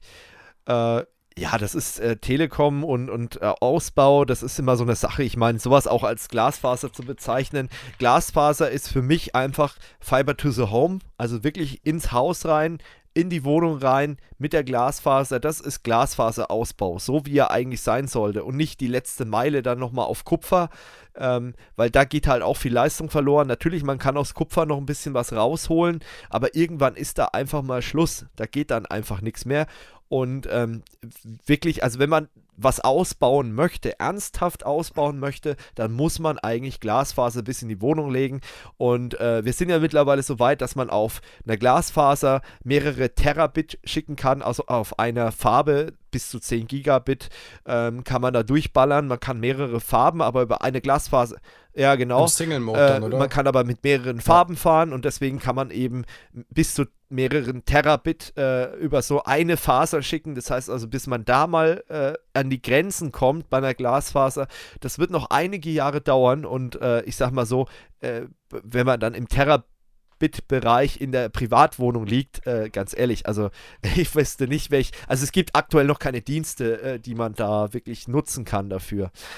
Naja, ja, ich habe nee, es also, nicht mehr gefunden, aber vielleicht war es auch dieser. Es gab, haben sie denn als Alternative es, dieses Nee, nee, Call also äh, kannst du mir glauben, so, ich, ich habe mich nämlich da auch ausreichend informiert und ich äh, jag hier im Monat ungefähr so drei, vier Terabyte durch die Leitung, jetzt wo ich das Super-Vectoring habe. Okay. Also wenn da die Telekom Leute, es sind legale Daten, nee, ohne Scheiß, also so Backup-Daten und so weiter. Und wenn die Telekom sich da noch nicht gemeldet hat, dann gibt es wahrscheinlich kein Limit mehr. Also ich weiß, es gab ja 2012 war es, glaube ich, damals diesen riesen Aufschrei, auch diese, da gab es ja schon fast Demonstrationen gegen die Telekom. Äh, und dann haben sie es irgendwann ja fa fallen gelassen oder sie mussten es fallen lassen, weil es vor Gericht nicht durchgekommen ist. Also irgendwas war da auf jeden Fall. Es gibt keine, keine Drossel bei der Telekom. Okay. Vielleicht habe ich irgendwas falsch gelesen, aber auf jeden Fall aktuell. Wie sieht es denn bei Vodafone aus? Also Kabel halt noch mit. Ja, auch ja, nur super. so langsam. Also das äh, Mnet ja, sind 18.000 so. Der Punkt ist, der, der, der Eigentümer hat gemeint, er hat von der Telekom auch noch keine Informationen. Die müssen das bis Mitte, Anfang, Mitte ja. Juni bereitgestellt haben. Also vielleicht müssen die Leitung erst noch schalten. Spannenderweise wusste der Bauherrenservice von der Geil. Telekom auch nichts und die meinten, nee, also da ist ja prinzipiell nur 50 Mbit verfügbar. Ich weiß nicht, was sie sehen. Habe ich gesagt, entschuldigen Sie bitte, aber hier auf der Ausbaukarte sind alle Gebäude mit 250 Mbit angebunden und ich kann es buchen, nur bei dem Gebäude nicht. Nee, also da liegt uns nichts vor. Und jetzt ist die Frage entweder, sie hat auch gar nicht gewusst, dann fing sie an, ja, und VDSL und Glasfaser ist hier was ganz anderes. Ich, ja, sie müssen mir jetzt nicht aufklären, ne? Aber ich glaube, die wusste selber nicht so richtig, was sie will. Ähm, ich bin mal Geil. abgespannt, was daraus kommt. Weil das wäre schon wichtig für mich, dass ich dann ja, das kann ich mir vorstellen. Internet habe. Ja, genau. vor, vor, allem nicht also unbedingt so, so ein Busch-Internet. Ja. Weil dann ein Downgrade genau. zu Aktuell ist ja 50 scheiße. Mbit, glaube ich. Ja. Ja, aktuell 50, wobei da der Upload ziemlich langsam ist und ich mit, mit den 250 ja, wäre dann ist halt ein bisschen, bisschen enttäuschend, muss man ja wirklich sagen. Ich meine, die Mnet ist eigentlich ein guter Provider, aber der Uplink oder der Upload ist halt ja. scheiße. Da sparen ja, die halt ziemlich und das wollen die halt nicht, was weiß ich. Selbst die äh, Geschäftskunden, also ich habe noch einen Bekannten in München, der äh, eben ein Unternehmen hat äh, und der sagt halt, er hat echt Probleme mit der Mnet, weil die bieten halt wirklich keinen richtigen Upstream an, auch selbst für Glasfaserkunden. Ich glaube maximal 40 Mbit oder so. Ich, ich gucke gerade nochmal auf die Seite ja. von denen. Also das ist schon ein bisschen unverschämt, also was die da äh, verlangen. Und ich meine, es ist ja nicht so, dass die Phase das nicht hinkriegt. Und was ja der größte Bullshit ist, ist halt diese, diese nicht synchronen Leitungen, weißt du? Das ist halt auch Bullshit, weil bei ja. Glasfaser macht das technisch überhaupt keinen Sinn, weil eine Glasfaser kannst du synchron bespielen, wie du willst. Ähm, weil die bieten hier zum Beispiel an 300 Mbit down, das ist die Mnet jetzt, 300 Mbit down und 50 Mbit mhm. up. Das ist der Maximaltarif, den du bei ja. Glasfaser bekommen kannst. Wenn du dir den Telekom-Tarif mal anguckst, da kriegst du 1 Gigabit down und 500 Mbit up. Das ist schon was, wo ich sage, okay, das, wenn ich als mhm. Firma buche, dann habe ich schon, glaube ich, alle meine Probleme erstmal gelöst. Ich meine, ich kann da kein Netflix betreiben, ja. aber das mache ich sowieso nicht on-premise. Aber ich kann meinen Firmenstandort mit der Leitung super anbinden. Habe ich keine Probleme damit. Eben, ja. Also ich muss sagen, jetzt ist auch jetzt mein Problem, weil, also jetzt bei, selbst bei der Telekom hast du bei dem 15 Mbit, Mbit Tarif ja schon 10 Mbit Upload. Ich habe jetzt 4 ja. und das merkst du halt schon. Und das ärgert mich. Ich meine, gut, für meine Eltern reicht das, ja. Die machen nicht viel. Die schauen ab und zu mal ein paar Serien, laden mal ja. ein paar, paar, Filme, ähm, oder streamen mal ein paar Filme ja. und, und laden ein paar YouTube-Videos oder schauen die halt an. Da reicht das vollkommen aus. Aber wenn du halt, so wie ich jetzt auch anfängst, dein ganzes Zeug halt irgendwie in der Cloud zu ja. speichern, viel darüber zu machen, das ist halt zum Kotzen. Also letztens wieder irgendwie 4000 Bilder hochladen müssen, äh, teilweise RAW-Dateien, da bist du äh, pro RAW-Datei ja. wie 30 Megabyte los. Ja, eben. Ja, viel Spaß. Nee, also sowas ist, ist einfach Quatsch, ne? Aber wir werden sehen, ähm, Telekom ist da im Moment auf jeden Fall ganz gut, was jetzt die Anbindung an den Haushalt angeht. Da kommen wir gleich zum, zum nächsten Thema. Aber die Anbindung an den Backbone ist bei der Telekom aktuelles Problem. Und ich habe. Oder ich habe es ja erzählt, dass wir jetzt mit QSO4U unsere äh, IT-Infrastruktur erneuern. Wir wechseln auch das Rechenzentrum, wir kriegen auch komplett neue IP-Ranges und so weiter und so fort. Und da hat sich jetzt eine Frage aufgetan, wie richtig anbinden an das Internet. Und dann werden viele sagen, hä, wieso? Äh, wenn ich in einem Rechenzentrum bin, dann kriege ich doch da eine Anbindung. Ja, ja, ja, genau. Also man kriegt eine Anbindung ähm, aber die Anbindung ist halt, äh, sag ich mal, relativ Standard bei uns. Das heißt also, wir haben natürlich zig Carrier, die da mit dranhängen, ähm, also sprich Netzanbieter, mit denen wir verbandelt sind, wo es sogenannte Peerings, also äh, wer jetzt äh, damit noch nichts zu tun hatte, ähm, das Internet funktioniert ja so, du hast immer Netzbetreiber und diese Netzbetreiber, die müssen sich ja irgendwie untereinander auch verbinden. So, und dann gibt es halt die Möglichkeit, entweder es gibt ein, ein direktes Peering, äh, das heißt also Unternehmen A, nehmen wir mal die Telekom, äh, peert sich mit Unternehmen B nehmen wir mal Unity Media und die haben eine direkte Verbindung und da laufen die Daten dann dieser Kunden. So, das ist der Optimalfall. Und äh, meistens ist es dann so, dass äh, sogenannte ja, autonome Systeme, also AS-Anbieter, dass, äh, dass die sagen, hey, ähm, ich mache ein kostenneutrales Peering mit einer anderen Firma, weil ähm, meine Kunden profitieren ja auch davon, wenn die Services, die bei der anderen Firma gehostet sind, gut erreichbar sind. Zum Beispiel eben halt Vodafone mit Telekom. Die sagen, okay, pass mal auf, ich zahle auf meiner Seite das Routing-Equipment, was weiß ich, Glasfaserport, Router und so weiter. Ihr baut das auf der anderen Seite auch selber, bezahlt es. Und äh, wir haben dafür untereinander eine Verbindung, also eine 50-50-Geschichte, eigentlich eine Win-Win-Situation, weil auf beiden Seiten die Dienste gut erreichbar sind. Jetzt haben wir aber die Telekom. Und die Telekom wäre ja nicht die Telekom, wenn sie nicht richtig viel Geld für ihre Dienste haben wollen. Und bei unserem Rechenzentrum ist jetzt konkret das Problem, ähm, dass die Deutsche Telekom sagt, nee, wir machen das nicht. Wir machen kein kostenneutrales Peering mit euch. Das wollen wir nicht. Das sehen wir gar nicht ein. Wir sind die Telekom. Ihr zahlt den komplett, die komplette Anbindung. Jetzt sagt das Rechenzentrum aber, hm, das ist aber verdammt teuer. Ne? Und ähm, wir sehen das eigentlich gar nicht ein, dass wir das bezahlen sollen, dass für eure Kunden, also eure DSL-Kunden, die Dienste, die bei uns im Rechenzentrum sind, gut angebunden sind. Das wollen wir nicht bezahlen, weil das ist wahnsinnig teuer und außerdem sind es ja eure Kunden, die unsere Dienste abrufen. Ne? Und die Telekom sagt, nö, wir, wenn ihr mit uns ein Peering haben wollt, dann soll er das auch bezahlen. Und jetzt ist halt die Quintessenz von dem Rechenzentrum, das sagt halt, liebe Kunden, wenn ihr gut mit der Telekom verbunden sein wollt, auch zu den Spitzenzeiten, äh, dann müsst ihr extra bezahlen, weil dann bezahlen wir einen Dienstleister, der eure IP-Adress-Ranges über einen Spezialrouter routet ins Netz der Telekom und wir stellen euch da eine gute Verbindung bereit. Tut uns leid, anders ist es nicht möglich.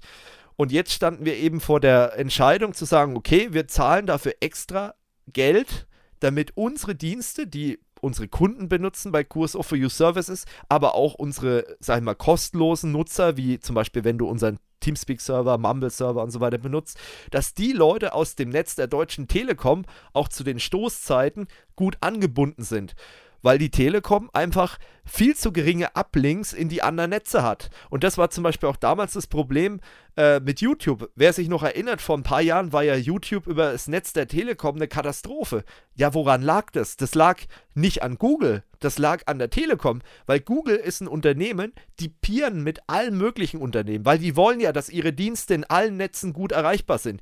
Und die sagen, hey, wenn ihr ein Peering mit uns haben wollt, dann machen wir das, weil wir wollen ja, dass Leute aus eurem Netz auch unsere Dienste gut erreichen können und umgekehrt.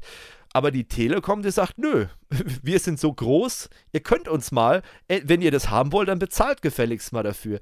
Also das sind so Sachen, die haben mich schon wieder sowas von aufgeregt. Und ähm, wenn jetzt jemand sagt, ja, das macht ja keiner mit dem kostenneutralen Peering. Ich lese euch mal ganz kurz vor, welche Unternehmen mit unserem Rechenzentrum peeren. Ich nehme mal nur so ein paar Ausschnitte. Google, Amazon, Facebook, OVH, Cloudflare, Kabel Deutschland, ähm, WorldStream, LeaseWeb, Megafon, Microsoft, Telefonica, Versatel, Exit, CDN77, China Telekom, Data Group, Dropbox, äh, Ford, Fiat, dann Global Cloud Exchange, My Data Log und noch viele andere. Also das sind mehrere Terabit, Terabits an Peerings, die in andere Netze bestehen, ähm, wo unser Rechenzentrum einfach kostenneutral abschließen konnte. Aber mit der, Entschuldigung, scheiß Telekom geht es nicht, weil die sagen, nö, das wollen wir nicht. Ihr zahlt jedes Gigabyte, was da drüber geht toll. Also wirklich eine tolle Sache. Und ähm, da vor dieser Geschichte stehen wir jetzt. Und das sind so Sachen, die du halt, sag ich mal, als normaler Konsument in Anführungsstrichen vom Internet nicht mitbekommst. Ähm, du wunderst dich nur, warum ist der Dienst bei mir so langsam? Ne? Warum ist zum Beispiel ähm, der Game-Server so schlecht erreichbar? Bei mir, an meinem DSL-Anschluss, ich habe vielleicht 100 Mbit oder noch mehr. Warum ist er bei mir so schlecht erreichbar? Und bei, bei meinem Kollegen, der zum Beispiel bei Mnet ist, der erreicht ihn viel besser. Naja, das ist einfach, wie diese Netze miteinander zusammengeschalten sind.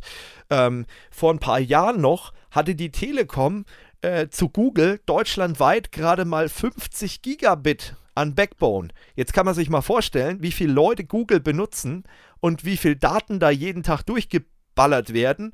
Und das sind ja Google Mail, Google äh, normale Bildersuche, Videosuche, wie auch immer, YouTube.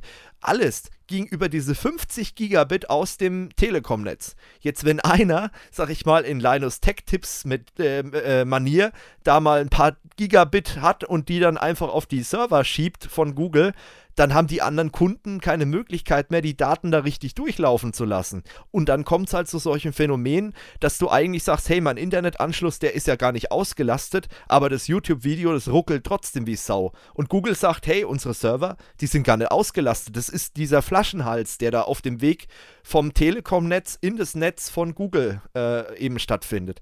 Und das ist halt eine Riesensauerei. Und da musste ich mich jetzt einfach mal drüber auskotzen. Und ähm, ja, wie gesagt, wir haben das jetzt umgehen können, indem wir den Traffic äh, doppelt bezahlen. Das nennt sich auch so Double Paid Traffic. Also wer sich dafür interessiert, äh, ich möchte das jetzt nicht noch im Detail weiter ausführen. Ich habe sowieso schon viel zu lange drüber geredet.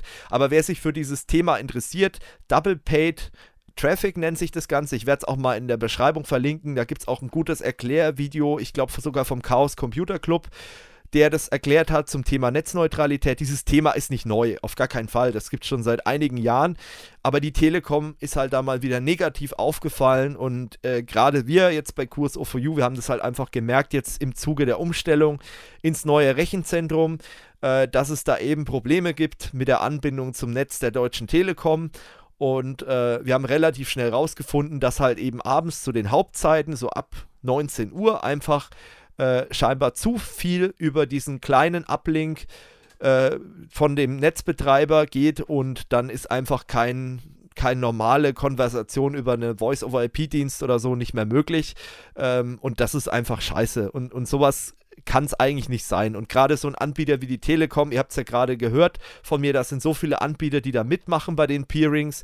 Äh, und das waren noch lange nicht alle. Also, ähm, und wir sind in einem Rechenzentrum jetzt. Wir verbessern uns auch wahnsinnig von der Anbindung. Wir haben jetzt auch an diese ganzen großen Knotenpunkte eine Top-Anbindung. Also allein zu D6 sind 600 Gigabit, zur AM6 in Amsterdam sind es 100 Gigabit. Äh, dann äh, zur. Ähm, zur Nürnberger N6 ist es, glaube ich, äh, haben wir auch eine gute Anbindung oder auch in, in äh, ähm, Helsinki gibt es ja auch nochmal so einen Knotenpunkt und da sind wir gut angebunden hin. Ähm, aber wie gesagt, eben in das scheiß Netz auf gut Deutsch der Deutschen Telekom haben wir nur Probleme, da unsere Daten reinzuschieben. Und Leute, wenn ihr Kunde der Deutschen Telekom seid und verbindet euch mit unseren Voice-Servern, schätzt die Verbindung, weil die kostet uns nämlich doppelt. das ist einfach, es ist einfach ein Witz eigentlich. Es ist ein Witz, aber wir kommen nicht drum rum. Wir haben das jetzt getestet. Ähm, wir haben auch Ping-Tests gemacht. Wir haben schon gedacht, unsere Server haben ein Problem oder unsere Switche oder Firewalls oder Router. Man denkt ja mal zuerst, das Problem liegt an einem selber. Man pingt da und sieht, okay, äh, jedes dritte Paket geht verloren in Richtung Server. Dann pingt man mal aus dem Netz äh, von unserem alten Provider, aus dem alten Rechenzentrum und dann geht kein einziger Ping verloren. Dann ping ich mal von einem Vodafone-Anschluss, kein einziger Ping geht verloren. Dann von einem regionalen Glasfaseranbieter hier aus meiner Nähe gepingt. Auch kein Problem, keine Verbindungsabbrüche, nur aus dem Netz der Deutschen Telekom kommt nur die Hälfte an. Also das ist echt eine Katastrophe. Gut, dann würde ich sagen, außer ihr habt noch irgendwas zu dem Thema, ähm, mm. gehen wir. Äh, nicht, nicht, zu dem Thema direkt, aber ich habe gerade noch vorhin was äh, über ja, Wolfgang äh, Kreisig gefunden. Äh, allerdings, äh, anscheinend ist er parteilos. Also ich habe jetzt zumindest nie eine Referenz auf. Ich dachte schon, das Partei ist wieder jemand ihm, von der äh, CDU gewesen. Äh, nee, er, Ach, wurde, er wurde von den Grünen ja, eingesetzt. Also ähm, allerdings habe ich dann auch noch, bin ich dann auch noch auf den äh, Beitrag der, Wel okay. der, der, der, Welt gestoßen. Und zwar, dass der auch dafür wirbt, dass auf Smartphones fest okay. Jugendschutzsoftware installiert werden soll. Äh, für, für Kinder zwischen äh, 6 und 12 Jahren, das dann äh, von den Geil. Eltern praktisch nur zugeschaltet werden kann. Ah, Wahrscheinlich also verlangt er auch, dass man die E-Mails und ähm, Chatverläufe der Kinder dann mitlesen kann als Elternteil oder so. Ja. Naja, wenn du das Ding schon mal hart, äh, oder hart in, ins System reincodest, ja. wenn du ja, einmal das ist drüber bestimmt bist, auch jemand, der findet dieses russische Internet auch super. Also mhm. der. nee, ja, es klar. ist ja alles nur im Sinne des Schutz der Kinder. Ja, ja. Denk, denk doch mal jemand an die Kinder. Also äh, ich, ich glaube, da hat sich Baden-Württemberg äh, da habe ich aber den besten Mann für die Arbeit Gerade wo du sagst, fällt mir gerade noch ganz, ganz kurz dabei, da habe ich jetzt ein Bild gesehen in der äh, Heimkinogruppe. Da hat einer ein Bild gepostet und zwar. Was für Gruppen du drin bist, okay. Ja, so eine Heimkinogruppe. Und zwar ein Bild von einer ähm, VHS-Kassette aus einer Videothek von damals. Innen drin Riesenaufkleber, Stoppschild. Lieben Sie Ihr Kind, zerstören Sie seine Seele nicht. Dieser Film, oh. Videofilm schädigt Ihr Kind, ohne dass Sie es merken.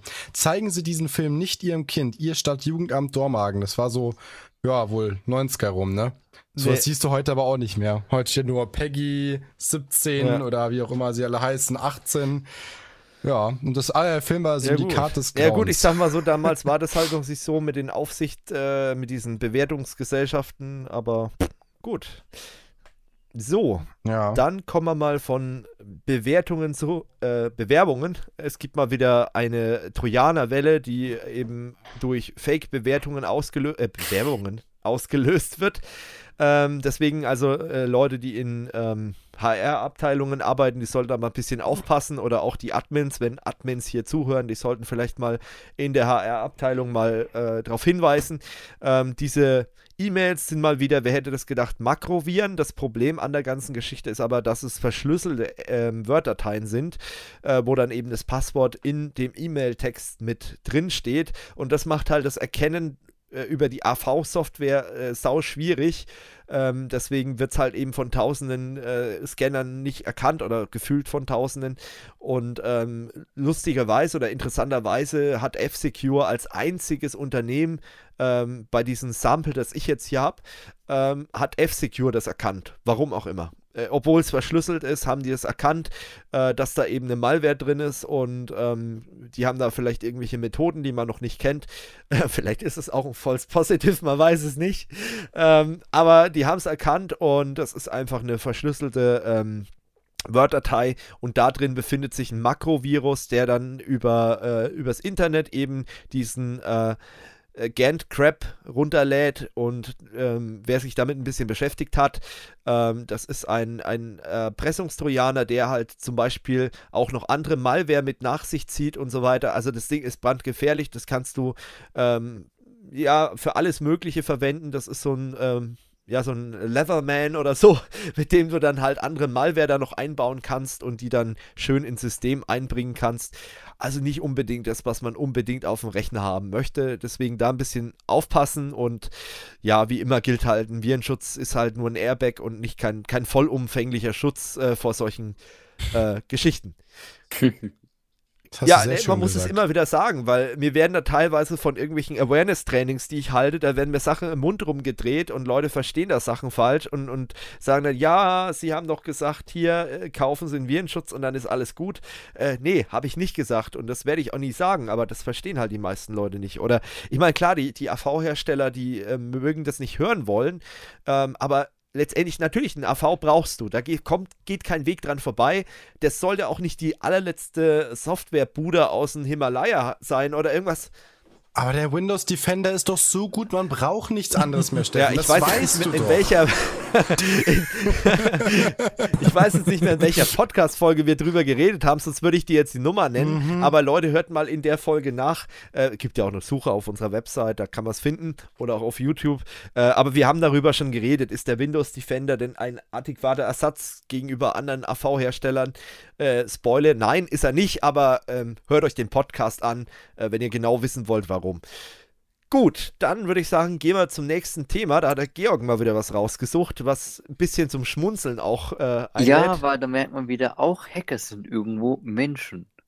Äh, und Menschen das sind passwortfaul. Schön. Da hat sich nämlich ein Sicherheitsforscher hingehockt und hat mal geschaut, ah, kann ich denn nicht ein paar Botnetze äh, übernehmen? Und hat dann einfach eine Brute Force-Attacke gemacht und hat dann gemerkt, hm, einige dieser Botnetze sind halt mit Standardpasswörtern gesichert, wie Admin Admin oder Root Root. Und ja, ich meine, ist halt bequem, ne? Ja, und dann hat er die Botnetze halt einfach übernehmen können. Ähm, und wenn man sowieso schon auf der dunklen Seite der Macht steht, dann ist es egal. Ja, und äh, laut Heise heißt es halt dort, äh, dass sich halt viele das Wissen, wie man sowas programmiert, halt äh, über Tutorials halt aneignet und dann eben vergisst, diese Standardpasswörter zu ändern. Nee, das kann gut sein, ja. Also es gibt hm. ja immer mehr solche ähm, Script-Kiddies oder sehr schlecht gemachte Malware.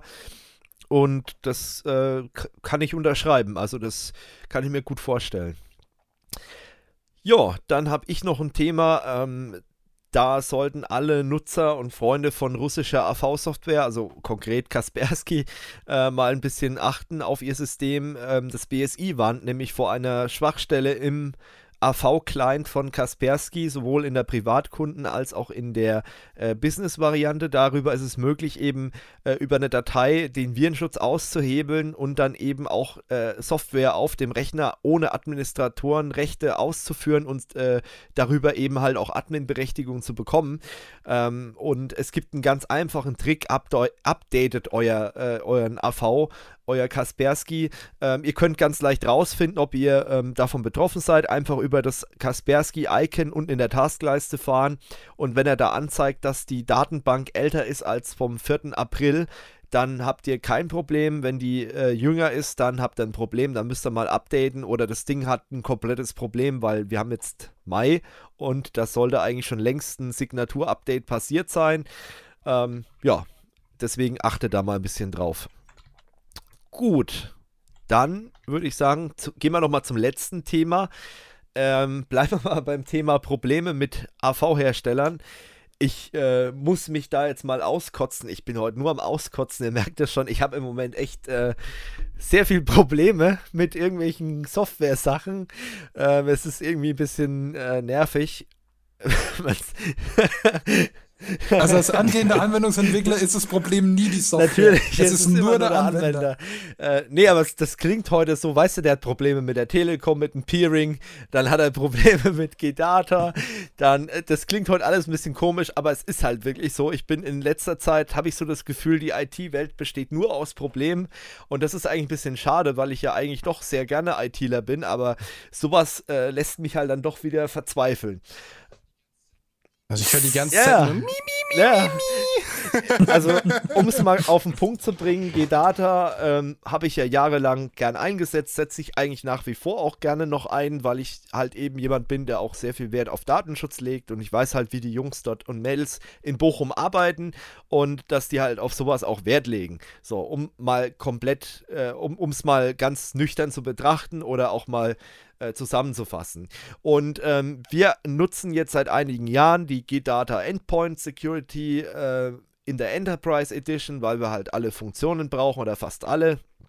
Und ähm, waren eigentlich auch mal relativ zufrieden. Es gab immer mal so Kleinigkeiten, ähm, wo ich dann auch mal kurzzeitig äh, gezweifelt habe, ob das die richtige Lösung war aber jetzt sind wir an einem Punkt, wo ich wirklich so weit bin und sage, warum haben wir vor vier Monaten das Ding nochmal um drei Jahre verlängert? Das war der größte Fehler, den wir hätten machen können.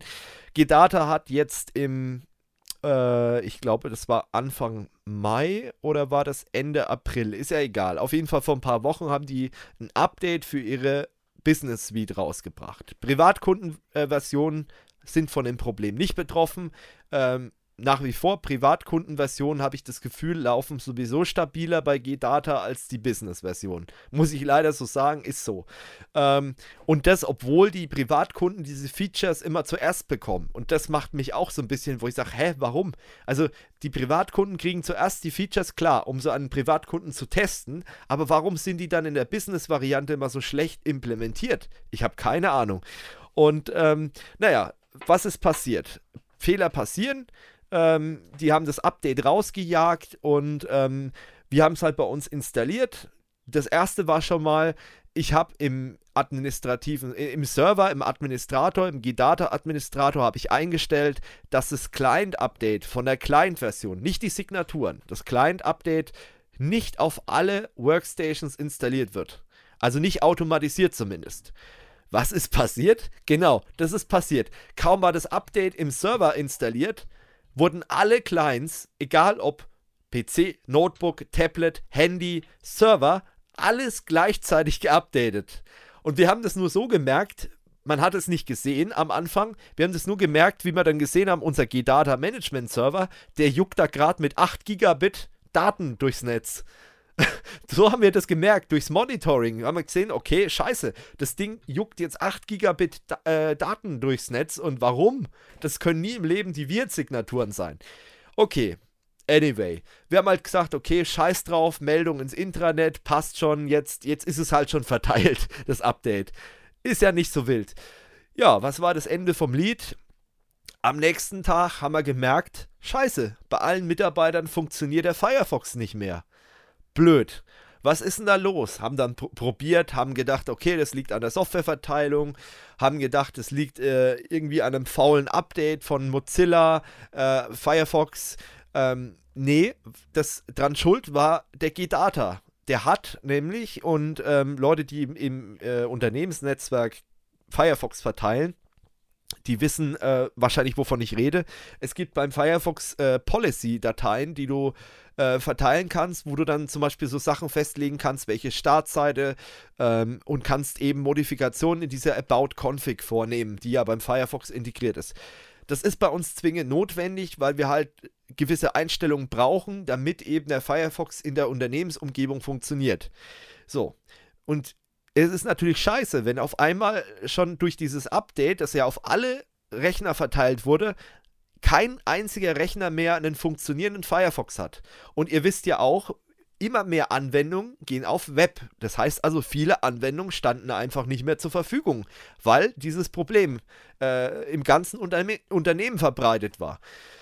Ja, dann, bis wir gemerkt haben, dass es geht Data, haben wir dann unseren Anwendern ein PDF ins Intranet gestellt, haben gesagt, hey, über diesen Workaround beschrieben, wie man das einstellen kann, könnt ihr das manuell einstellen. Ist super scheiße, super nervig. Hat natürlich den Helpdesk gefreut, weil da haben so viele Leute angerufen, die gesagt haben, ich weiß nicht, wie das geht, macht es mal. Ja, toll, wunderbar. Das war das erste Problem. Es geht noch weiter. Dann haben wir da ein Ticket an den G-Data Support geschickt.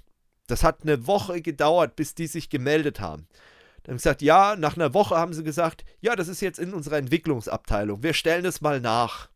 Okay, dann wieder gewartet. Nach drei Tagen nichts gehört. Dann bei denen angerufen. Was ist denn jetzt los? Unsere ganzen Leute, wir haben ein Problem in, im ganzen Unternehmen.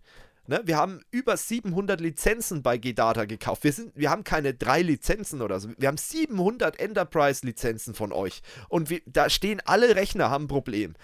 Und alle Server ja auch. Und ähm, ja, wir kümmern uns drum. So, und irgendwann kam dann eine E-Mail. Ja, das Problem ist uns mittlerweile bekannt. Wir können das Problem nachstellen. Das Problem wird im nächsten Update behoben. So. Und ähm, Wer G-Data schon länger kennt, der weiß, G-Data äh, hat zwei Update-Zyklen im Jahr. Das heißt, zweimal im Jahr gibt es ein Update. Und dann habe ich gesagt äh, zu dem Kollegen, der das Ticket aufgemacht hat, ey, schreib jetzt G-Data nochmal an. Nicht, dass die erst meinen, im, im, im Oktober oder so das Update rausbringen zu wollen. Und dann hat er die angeschrieben und dann kam wirklich die Antwort, ja, das Update Q4 meinen wir. Also Quartal 4 2019. Hallo? Bei uns im Unternehmen geht nichts mehr auf den Rechnern und die sagen im, im Quartal 4, da äh, tun wir dann das Update rausschicken, das dann diesen Fehler behebt. Ja, geil, ja, wunderbar. Danke für nichts, ne? Und ähm, das war wirklich heftig. Also da werden wir jetzt weitermachen. Also das ist jetzt der aktuelle Stand und da werden wir jetzt weiterhin äh, bei G-Data Druck machen, weil das kann es nicht sein. Das kann es echt nicht sein. Das ist unglaublich. So, dann geht es aber noch weiter. Dann haben wir jetzt ähm, noch ein anderes Problem im Helpdesk festgestellt. Der Helpdesk hat immer mehr äh, Meldungen gekriegt, dass in Outlook Terminanfragen nicht mehr verschickt werden. Und wer G-Data kennt, der weiß, die haben ein Outlook-Plugin. Da äh, da ist irgendwas nicht in Ordnung. So, dann haben wir mal testweise dieses Plugin deaktiviert und siehe da, auf einmal gehen die Termine wieder raus. Jetzt hast du natürlich das Problem, die Anwender merken das nicht, weil es kommt keine Fehlermeldung. Das heißt, die klicken auf Senden und dann bleibt einfach die E-Mail im Postausgang, geht aber nicht raus. So, und das gleiche wieder, Ticket aufgemacht bei G-Data, eine Antwort bekommen, ja, bitte, äh, ja, das Problem ist bekannt, wird im Update behoben, aber ihr könnt es beheben, indem ihr das und das einstellt. Dann haben wir das eingestellt hat aber nichts gebracht. Wieder an G-Data geschrieben und dann schreiben sie zurück, ja, da können wir auch nichts machen, da müsst ihr warten, bis das Update rauskommt. geil, jetzt haben wir überall dieses Modul deaktiviert, damit, und selbst das hat nicht funktioniert. Das heißt, bei manchen Rechnern ging es dann trotzdem nicht, weil das sich irgendwie nicht durchgesetzt hat, obwohl der Rechner Verbindung zum Management-Server hatte. Also ganz ehrlich, sowas kann eigentlich nicht passieren. Und ich bin eigentlich auch kein Feind von G-Data oder ich, ich habe das Unternehmen eigentlich immer gern genutzt und auch äh, gerne weiterempfohlen, weil ich wusste, was die rausbringen. Das hat alles Hand und Fuß und es funktioniert. Aber was die sich in den letzten Wochen geleistet haben, das ist echt harter Tobak. Und der Supporter hat auch noch gemeint, ja, wegen dem Update gibt es bei uns sowieso hohen Supportaufwand. Ja, also das ist echt nicht normal. Also da bin ich echt mal gespannt. Ich halte euch hier auch im Podcast auf dem Laufenden. Ähm, wie gesagt, das soll jetzt kein Bashing Richtung G-Data sein, aber ich finde halt, sowas ist echt nicht gut und ähm, vielleicht haben wir hier Zuhörer, die auch Administratoren sind und auch G-Data einsetzen. Also installiert das Update bloß noch nicht. Also das macht euch erstmal nur mehr Probleme, als es euch äh, was bringt. Und äh, ihr kriegt das Problem auch nicht in den Griff. Ich meine, die Lösung ist, ich deaktiviere eine Schutzfunktion in einem Virenscanner komplett, damit meine Leute richtig arbeiten können. Was ist das bitte? Das kann doch nicht denen ernst sein. Ja. Mhm. ja. Richtig gute Idee. Also das hat mich wirklich sehr enttäuscht. Äh, Habe ich nicht gedacht, dass Gedata mal sowas raushaut. Und ich hoffe, dass wir jetzt soweit Druck machen können. Ich meine, wie gesagt, kein kleines Unternehmen mit 700 äh, Lizenzen, dass wir da ordentlich mal Druck machen können und äh, G-Data da mal ein bisschen bewegen, weil das ist schon echt nicht gut. Und ich, ich sag euch ganz ehrlich, also es gibt genügend andere Hersteller, mit denen ich auch gute Erfahrungen gemacht habe, dann fliegen die halt raus auf lange Sicht, weil ähm, das kann es nicht sein. Also wenn die nicht in der Lage sind, bei so einem Fehler dann mal zu sagen, okay, wir weichen von unserem eigenen Up von unserer eigenen Update-Politik ab und schießen da mal so einen Bugfix raus. Also dann fällt mir echt nichts mehr dazu ein. Also ganz ehrlich, wozu haben denn die die Scheißentwicklung da in Bochum? Entschuldigung, aber wozu haben die diese Abteilung, wenn die sagen, ach nö, das im Oktober reicht, wenn wir im Oktober das Update rausbringen? Also das ist echt nicht gut. Gut, so, so viel zum Thema. Wir ragen mal ein bisschen gegen IT-Unternehmen. Aber das, das hat mich wirklich aufgeregt. Und vor allem, du stehst ja als Admin in der Schusslinie. Ne? Deine Anwender haben Probleme. Du kriegst vom Chef dann auch noch Druck. Warum funktioniert was nicht? Ähm, und alles wegen so einem scheiß Software-Update, was nicht richtig getestet wird. Und das sind wirklich Probleme, sag ich mal, Gedata hat ja selber auch Outlook im Einsatz und Exchange, sowas hätten die ja auch selber mal testen und nachstellen können. Das ist ja nichts Exotisches, einen Termin per Outlook zu verschicken. Also, äh, ich hoffe, dass die sich da noch bewegen, aber es ist wie gesagt der Support. Vielleicht haben wir auch einen falschen Support-Mitarbeiter erwischt, dem alles scheißegal ist. Aber äh, es ist aktuell nicht gut und wir versuchen jetzt weiterhin uns an G-Data zu wenden und eventuell auch andere Abteilungen mal zu kontaktieren, die dann da mal einen anderen Druck auslösen als intern, was da gerade passiert. Ähm, weil das halt wirklich, äh, ja, es ist schon teilweise so ein bisschen geschäftsschädigend, das Ganze. Und das muss ja nicht unbedingt sein. Gut, dann würde ich sagen, außer ihr habt noch Themen, haben wir es für heute. Ähm, M? Ich hatte noch was. Vergessen? Jetzt komme ich gerade nicht Mensch, mehr drauf. Dann ist es. Oh, doch. Ah, ja. Ähm, äh, da gab es doch hier vom, äh, nur mal ganz kurz, wollte ich mal fragen, ob ihr es mitbekommen hattet mit diesem deutschen Computerspielepreis. Oh Gott. Nee, aber ich hab's, aber ich hab's es, dieses Jahr wieder nicht angeguckt, aus gutem Grund. Ja, ja, ich, ich habe nur die Zusammenfassung vom lieben Kollegen vom Holger von der Mediatheke gesehen. Grüße gehen raus. also, also ja, also an Peinlichkeit nicht zu übertreffen. Ja, wieso? Die Dorothy Bär, die hat auch einen heißen, heißen Lappen angehabt. ja, ja, genau. Äh, wie meinte die eine Comedian, nuttig ja. ist jetzt in oder so? Hast du das Video geschaut? Nee, ich muss es mir noch angucken. Boah, Alter, dann war da, also also erstmal fing die, ich weiß gar nicht, wie heißt jetzt die Troller, die das nochmal gemacht hat, moderiert hat, da meinte sie, ja, ähm, die Veranstalter wollten jetzt jemanden, der Ahnung davon hat. Und dann Horst ähm, Seehofer. Ähm, letztes Jahr die Kollegin Barbara Schönberger hatte das ja nicht und äh, aber dieses Jahr haben sie es wieder nicht geschafft. So, dann ich so, ähm, das ist okay. ja so ein großes Kunstwerk, ja auch äh, Leute zu finden, die sich mit Computerspielen auszukennen, auskennen. Da gibt's ja niemanden. Ja, pass auf, die Laudatoren haben auch teilweise alle wirklich selber gesagt, so, ähm, ich weiß jetzt nicht ganz genau, Ina Müller hat das übrigens moderiert. Bin. Ja, genau. Wer die nicht ich kennt, weiß gar nicht genau, warum ich hier sorry, bin. Sorry, ich muss noch mal kurz einhaken. Wer die nicht kennt, das ist die Inas Nacht, wer das kennt, wo die sich da zusammensaufen in dieser Hamburger Kneipe da. Das ist die Mod ist aber nicht Inka Ina. Bause, ne? Ina. Die, nee, nee, ah, das okay. ist Ina. Und äh, Ina Müller. Und die moderiert diese Inas Nacht auf NDR, wo die sich da in dieser Kneipe zusammensaufen. Wer das nicht kennt. Die moderiert da. Ist witzig, geht mal Switch Reloaded Inas Nacht ein. Ihr haut euch weg. Aber gut, das ist nicht weit weg vom Original, obwohl es eine Parodie ist. Gut, weiter im Text. Ja, gut. Auf jeden Fall äh, ah, die, also ich so ein Blödsinn, die ganzen Laudatoren, so, ja, ich weiß jetzt auch nicht genau, warum ich hier eigentlich bin, aber. Ich bin halt mal da. Ja. Ähm, genau, ich bin halt mal da. Und die, also die eine war auch ganz, ganz komisch und das war das ultra peinlichste war.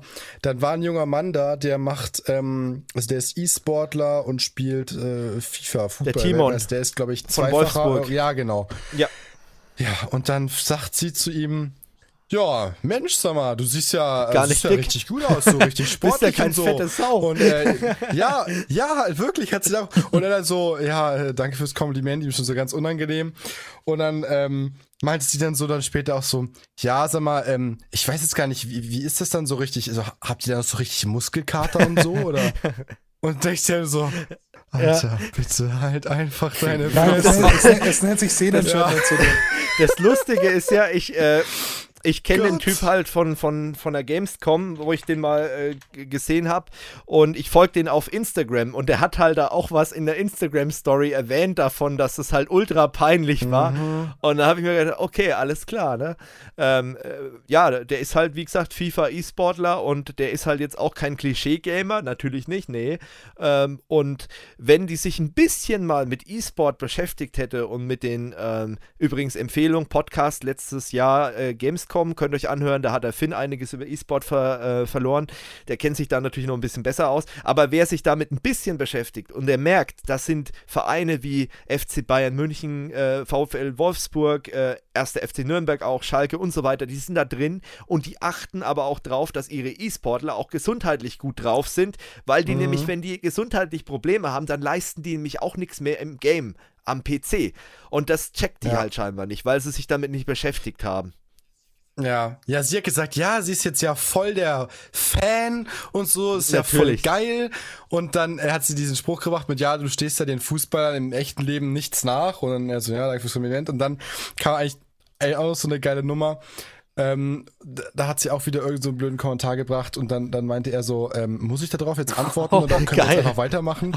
Und dann, dann schaut sie und dann, dann der geilste Knaller kam dann halt irgendwie äh, wo, wo er dann nur noch so geantwortet hat drauf, ja, also die Fragen, äh, die du mir stellst, die sind schon echt äh, kritisch. Hat er gerade noch so gerettet, so. So, also eigentlich hätte er nicht sagen können, äh, so dumm wie die ist, nee, so ein Stück Brot. Ich finde ihn wirklich sympathisch, äh, den, den E-Sportler, der, der, ist echt cool drauf, der nimmt halt mhm. auch kein mhm. Blatt vom Mund, das merkt man halt auch. Ich wusste gar nicht, dass der da so reagiert. Ich muss mir das echt mal angucken, weil äh, ich finde ihn eigentlich ja. grundlegend sympathisch.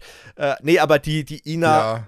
Äh, der die Ina ist halt auch wirklich sehr schwierig. Ich finde auch dieses Format von Inas Nacht da, also ich schade, dass ihr das nicht kennt, weil dann kann ich da ja, das ist halt einfach ich, bescheuert. Ich kenn's, also, ich kenn's. Der, so das, wenn man ja. sich mal anguckt und äh, da wird halt gesoffen da in dieser Kneipe und ich meine, es passt ja alles irgendwie zu ihr, aber äh, das ist jetzt nichts. Äh, es, es, es passt ja, zu dem Thema, was er macht. Es ist, äh, warte mal, was war Inas Nacht? Das ist doch so ein bisschen ja, Musik. Da ist dann so ein Shanties-Chor auch mit dabei, Richtung? diese Seemannslieder da und. Ja, nee, oder äh, hat, ja, hat ja. ihn ja dann teilweise ja, ja, so Promis. Die interviewt dann auch mal Sido oder Musik sowas, und so ne? Zeug, oder? Ähm, das, aber die ist halt, also das ist echt schwierig. Und aber warum, das, ja. warum, ganz ehrlich, was spricht denn dagegen vom Deutschen Computerspielepreis einen Redakteur oder eine Redakteurin von einem Games-Magazin oder von Rocket Beans oder von. Es gibt ja so viele Leute oder auch von mir aus auch einen Gaming-Influencer dahinzustellen. Das wäre alles besser gewesen als so jemanden. Aber das Problem ja, ist, die genau. Leute, die dort arbeiten, die kennen sich damit nicht aus. Das heißt, die wissen auch nicht, äh, wen man da am besten hinstellt. Ne? Also, das ist auch das nächste Problem. Ja, genau. Ganz schwierig. Aber die beste Frage, wo sie, fand ich, den Vogel abgeschossen hat, war am Ende. Da hatte, das war echt das Geilste. Da äh, waren äh, Entwickler von äh, Rockstar Games ja. da und da meint sie, ja, ähm, ob sie denn jetzt traurig sind, dass sie für, ähm, ich weiß nicht, ob es um GTA 5 oder Red Dead Redemption da, ähm, ob sie, äh, ob sie jetzt traurig sind, dass sie jetzt kein Preisgeld dafür bekommen haben. Und denkst du so, Alter, die haben mit dem Spiel so viel Milliarden gemacht. Sowas von scheißegal. Und dann sagt sie nur noch so, ja, ist es eigentlich wirklich manchmal so, dass wenn man abends irgendwie schlafen geht, dass dann immer noch so die Matrix vor ihm runterläuft vom Programmieren und du denkst dir, oh. spring bitte von der Bühne, fall rückwärts runter oder fall tot um, aber halt einfach deine Fresse. Es ist so peinlich gewesen. Es ist ja, unglaublich. Es ist echt unglaublich. Also da haben Leute gesagt, sogar der Drachenlord hätte das besser ja. moderieren können. Ja, das kann ich mir vorstellen. Also das muss schon was ja. heißen. Ne? Diese, äh, das hast du Boah. aus dem Video vom Holger, weil dann verlinke ich das mal für unsere Zuschauer. Ja, ja. Ja, genau, am Anfang, jetzt wird er live gestreamt auf dem Kanal von dem äh, hier komischen das gehört ja zu, was hast denn das für ein Ministerium? Digitales ach, wahrscheinlich, Ahnung, irgendwas mit Digitales. Fall. Ja, Verkehr und digital. Und dann meint sie einfach so, ach ja, wir sind ja auch in der ganzen Welt zu sehen. Hallo, Livestream! Und dann schauen irgendwie so zehn ja, Leute zu. Geil. das ist einfach peinlich. Ja, genau.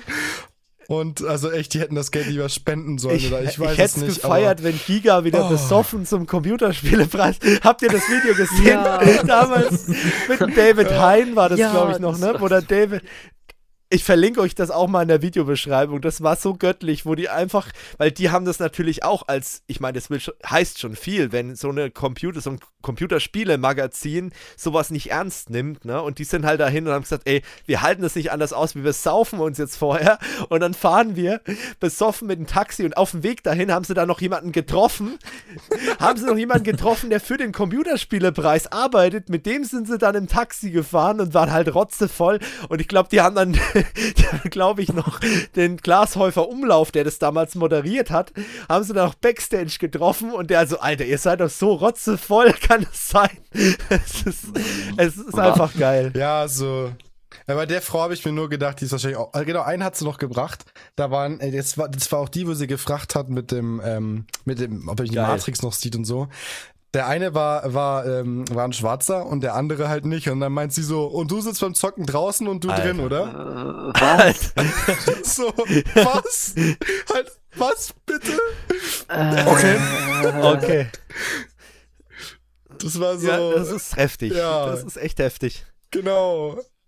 Aber es war halt echt nur so, keine Ahnung, Anzugträger Krawattenständer da drin und dann irgendeine so Oma da vorne, die den Scheiß moderiert. Kein Plan ja, die, von irgendwas. Die Ina ist ja äh, Baujahr 65. Also äh, das ist halt auch nichts, ja. was jetzt für die junge Zielgruppe, sag ich mal, da nützt es auch nichts, wenn die Dorothee Bär im heißen Fummel dahin geht. Das, das bringt da auch nichts. Also äh, das ist schon Ach ja, es ist echt gut, dass wir nochmal drüber geredet haben. Aber immerhin hatte sie eine ja. Apple Watch am Handgelenk. Ja, das ist ja, irgendwie ja ich, es ist halt. ja, es war einfach nur. Wenn du halt keinen Geschmack ja, hast und Geld Es war einfach musst. nur peinlich. Genau, peinlich, so heißt peinlich. das Video auch von, von Holger, von unserem geschätzten Kollegen von Massengeschmack TV. Ich verlinke das auch mal, könnt ihr euch angucken, ja. äh, weil der hat es, glaube ich, dann auch ganz gut zusammengefasst, was da passiert ist. Ja. Es ist schlimm, es war schon immer schlimm. Ich suche gerade nochmal von Giga das Video, das verlinke ich euch auch nochmal, weil da habt ihr dann noch was zu lachen. Äh, das war einfach geil, weil die haben das halt auch nicht ernst genommen. Und das, man merkt halt, das war schon seit Jahren, war das eigentlich was, wo man einfach nicht ernst nehmen mhm. kann. Ja, ja. Und und wenn ja Spiele wie Candy Crush Sega oder so ein Scheiß äh, da mit 40.000 Euro dotiert werden, denkst du dir so, ja. ja. Wow. Genau. Ja, die, Deu die deutsche Videospielindustrie ja. hat eh ein mhm. Problem. Ach ja, genau. Es gibt sogar zwei Folgen, also habt ihr zweimal was zu lachen. Es gibt einmal den äh, Giga Epic Fail Vlog vom Computerspielpreis 2012 und es gibt den Suff Apokalypse Vlog vom Computerspielpreis 2013. und ja, oh, das könnt ihr euch dann mal angucken. Da ist dann auch der Kollege David Hein, den wir ja auch schon interviewt haben, ist da, oder ich habe den, glaube ich, du hast damals, glaube ich, äh, Ben Salomo interviewt. Genau. Ja, und richtig, äh, den genau. habe ich interviewt, der ist da auch mit dabei. Also das ist auf jeden Fall lustig und eine äh, ne, ne Empfehlung zur Abwechslung mal. Ja, es, du, du merkst halt, es nimmt niemand, der in der Branche wirklich arbeitet, also ob das jetzt ein David Hein ist oder auch ein Fabian Siegesmund oder auch die Jungs von den Rocket Beans oder äh, keine Ahnung, ein Haider oder so, die nehmen diesen Computerspielpreis einfach nicht ernst. Nee, das kannst du auch nicht. Das richtet da auch noch groß mehr drüber nee, es irgendwie, es interessiert halt keinen mehr. Also. Der war das letzte Mal, wo ich aktiv was vom deutschen Computerspielpreis gehört habe, war, wo sie, glaube ich, Crisis 2 mit irgendwas ausgezeichnet haben und dann äh, die Leute mal wieder rumgeschrien Gott, haben: Oh Gott, oh Gott Killerspiel. und, und, und, und, das war äh, das letzte, was ich so mal aktiv vom deutschen ja. Computerspielpreis naja, ich mein, mitgekriegt habe. Was willst du da auszeichnen, wenn eigentlich die, die Big Player, ähm, sag ich mal, in ganz anderen Ländern sitzen, die da äh, und, und wo eigentlich der deutsche Markt total mm. uninteressant mm. ist, zu 90 Prozent. Nee, gut, du, du, du, du hast halt ein, zwei ganz gute deutsche Sachen, aber es sind halt alles so kleines, kleines Zeug. Jetzt ja, ich, ich sage so ja nicht, dass es grundsätzlich nichts äh, gibt, aber. Die, nee, nee, nee, nee. Äh, ja. gesagt, die, die machen ja gutes Zeug, aber das Problem ja ist halt. So ein Preis äh, einfach. Das ist irgendwie schon ein bisschen, bisschen komisch. Also, aber gut, das ist genauso, äh, wie wenn wir irgendwie, ja, was gibt es denn da noch? Den Innovationspreis für, für IT oder irgendwas in Deutschland auszeichnen, wo wir eigentlich ganz genau wissen, wir haben da eigentlich nichts Großartiges, ne? Außer so ein paar Unternehmen, aber es ist halt nichts Großartiges dabei, was vielleicht auch so ein bisschen, und da sollte sich auch die Politik mal an die eigene Nase fassen, was vielleicht auch politisch ein Problem ist in Deutschland. Warum gibt es so wenig Entwicklerstudios? Warum wandern die alle aus? Äh, warum hat Crytek zum Beispiel, äh, liebe Coburger Politiker, warum hat denn Crytek Coburg verlassen? Hm, komisch, ne? weil einfach die Bedingungen da scheiße waren. Ne? Weil, weil einfach äh, die, die Möglichkeit nee. für den Wachstum in Coburg zum Beispiel nicht gegeben war. Und äh, in Deutschland allgemein allgemein schwierig ist. Und ähm, ja, muss man sich schon fragen. Das, dazu muss man vielleicht auch noch ein was sagen, äh, um eine ganz kleine Lanze hier mal für die Politik zu brechen. Es ist auch in Deutschland mit den Banken wahnsinnig schwierig, habe ich mal gelesen, äh, für ja. Entwicklerstudios ja, an Kohle zu vorstellen. Weil äh, die Banken wollen halt, die halt Sicherheit als Games-Entwickler. Dann die, die, die du nicht hast. Und dann musst du dich halt entweder für, für einen Publisher bücken Oder halt. Äh, ich stelle mir gerade vor. Bück dich, Fee, Ja, genau. Ich stelle mir das gerade so vor, da kommt EA oder so Ubisoft mit so einem riesen Teil. egal. Man merkt. Dann ein paar Penetrationstests. Oh, bitte halt die Klappe. Oh, man, man, man, merkt gerade, dass der Podcast schon zwei Stunden lang ist, weil das geht gerade in eine Richtung, die ist echt nicht gesund. Äh, ja, auf jeden Fall, äh, um mal wieder zum Thema Podcast, zurückzukommen. Peggy 18. Ähm, ja. Wie gesagt, musst du halt dann entweder äh, dir einen Publisher ja. suchen, der dir halt die Kohle vorstreckt. Und dann äh, heißt es halt auch, jetzt äh, machst du aber mal ohne Zeug, ne? Ja, ja. Ist ja ohne Geld. Oder du, du machst halt was, wo dir wo den Backen gefällt. Und das ist halt Mobile Games, also. Zeug. Weil die gehen, mit denen kriegst du Kohle. Und dafür kriegst du dann da Kohle und dann kannst du es halt noch, keine Ahnung, irgendwie selber machen und versuchen, das Ganze irgendwie über, keine Ahnung, Crowdfunding ja. und äh, was weiß ich, alle ja. für Möglichkeiten zu finanzieren. In Deutschland heißt das Crowdfunding. Und, ja. Nee, Crowdfunding, das hast du dann eher, wenn du mal wieder Polen oder so abholst. Oh, oh, oh. je. Also wenn, also wenn wir den Podcast offen. noch monetarisieren können, dann ist, glaube ich, Polen offen, nein. Dann ist, glaube ich, der Upload-Filter von YouTube gerade runtergefahren worden. Also, ja, jetzt war ja alles drin, ne? Von äh, Bücken für Publisher über, keine Ahnung, Fummel von Dorothy Bär, da ist ja alles dabei. Alle Minderheiten haben ein Recht Stimmt, auf Diskriminierung. Ja. So. Ja. Ach ja, schön, dass wir noch drüber geredet haben. Das hätte mir irgendwie, das wäre schade gewesen, wenn wir euch das nicht im Podcast mit noch mit reingenommen hätten, den Computerspielepreis.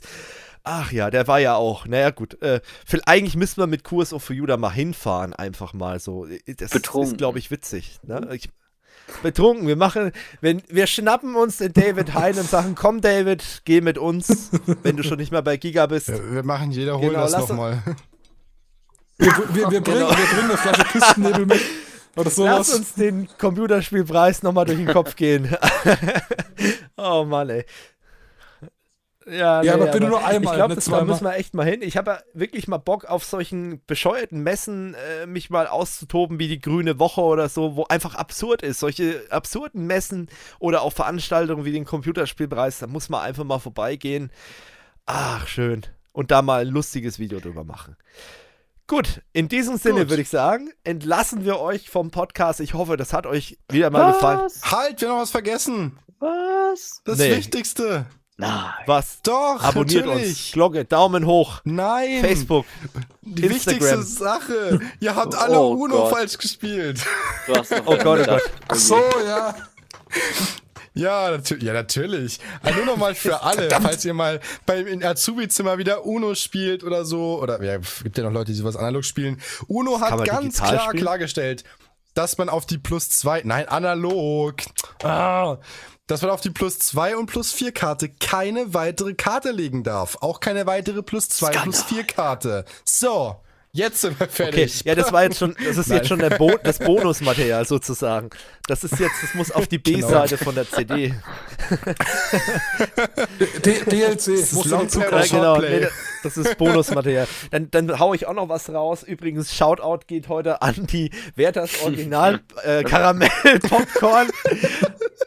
Echt geil. Werthers Original Karamell Popcorn. Also wenn ihr Diabetes und Fett werden wollt, dann Müsst ihr nur Steffens aktuelles Bild anschauen. Alter. Hat sogar meine Freundin ist so- gesagt. Na, Ich, ich könnte jetzt, ich könnte jetzt ja gemein sein zu Steffen und sagen, das ist folgt, halt auf, folgt mir auf dafür. Instagram, ne? Äh, Q, äh, Q4U unterstrich Steffen, ne? Äh, dann, dann könnt ihr euch selber ein Bild davon machen. Grüße gehen raus. Folgt uns auf Instagram. QSO4U hat ja auch Instagram mittlerweile. Nein, aber die Dinger sind echt, äh, echt gut, aber zu viel sollte man davon nicht essen. Aber das ein normaler Mensch macht das sowieso nicht, weil die sind halt so pappensüß, aber auch geil und das ist halt. Problem. Nee, habe ich jetzt entdeckt. Ich krieg dafür kein Geld, aber wir hatten ja schon mal in Ja. der Silvesterfolge über Süßigkeiten geredet, deswegen habe ich gedacht, komm, greifst es heute nochmal auf. Wenn ihr wollt, haut auch noch einen Schokoriegel raus oder was ihr gerne gerade esst, ist mir egal. Kriegen eh kein Geld dafür. Hm. Totenstille, keiner sagt was. sind immer ganz gut. Ja. Naja, ich meine, äh, an sich, sag ich mal, äh, wir haben ja keine Sponsoren beim Podcast. Also, wenn, wenn ihr Werthers Original, ich glaube, Stork steckt da dahinter. Die sind gemeingefährlich. Äh, wenn Ohne ihr, Scheiß. Ja. können die nicht zu Nestle mittlerweile irgendwie? Ist, ist Stork?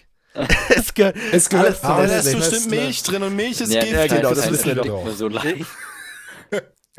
Ja, und Steuern sind auch Gift, deswegen wandert Ungar ja jetzt aus und äh, zahlt in Neuseeland keine Steuern so, mehr. ja. Nein, natürlich nicht. Nein, der ist natürlich wegen der Landschaft ausgewandert und weil er seine Ruhe haben will, aber Er ist ausgewandert? Ach, die Lochis trennen Stimmt. sich. Hab, ja, das Wichtigste zum Äh, Schluss, ne? wa- bitte was? Ja, no joke jetzt. Ja, die Lochis trennen sich. Waren die nicht Das- Geschwister? Ja, Nee. eben, das sind doch Geschwister oder ich wusste gar nicht, dass Ja, die warme. Brüder sind. Also, okay. Ich glaube, das geht jetzt in eine Richtung, die, glaube ich, fast Promi-Flash noch. Nein, aber das war kein. Spaß. Die, die Lochis trennen Ja, das sich. ist ja okay, aber es interessiert halt auch keinen, ne? Ja, und 20 Influencers, Influencer sind in der, Tür- in der Türkei auf einer Art Kaffeefahrt abgezockt worden. Aber egal. Da reden wir im nächsten Tech Talk drüber. In Genau. diesem Sinne, liked unser Video, subscribt unseren Channel, folgt uns auf Instagram, äh, folgt uns privat auf Instagram, Stop. folgt uns uns auf auf Twitter, äh, genau, abonniert uns auf Folgt Spotify, abonniert uns auf iTunes und in diesem Sinne, Apple Music. Genau, und in diesem Sinne, bis zum nächsten Mal. Ciao. Ciao. Ciao.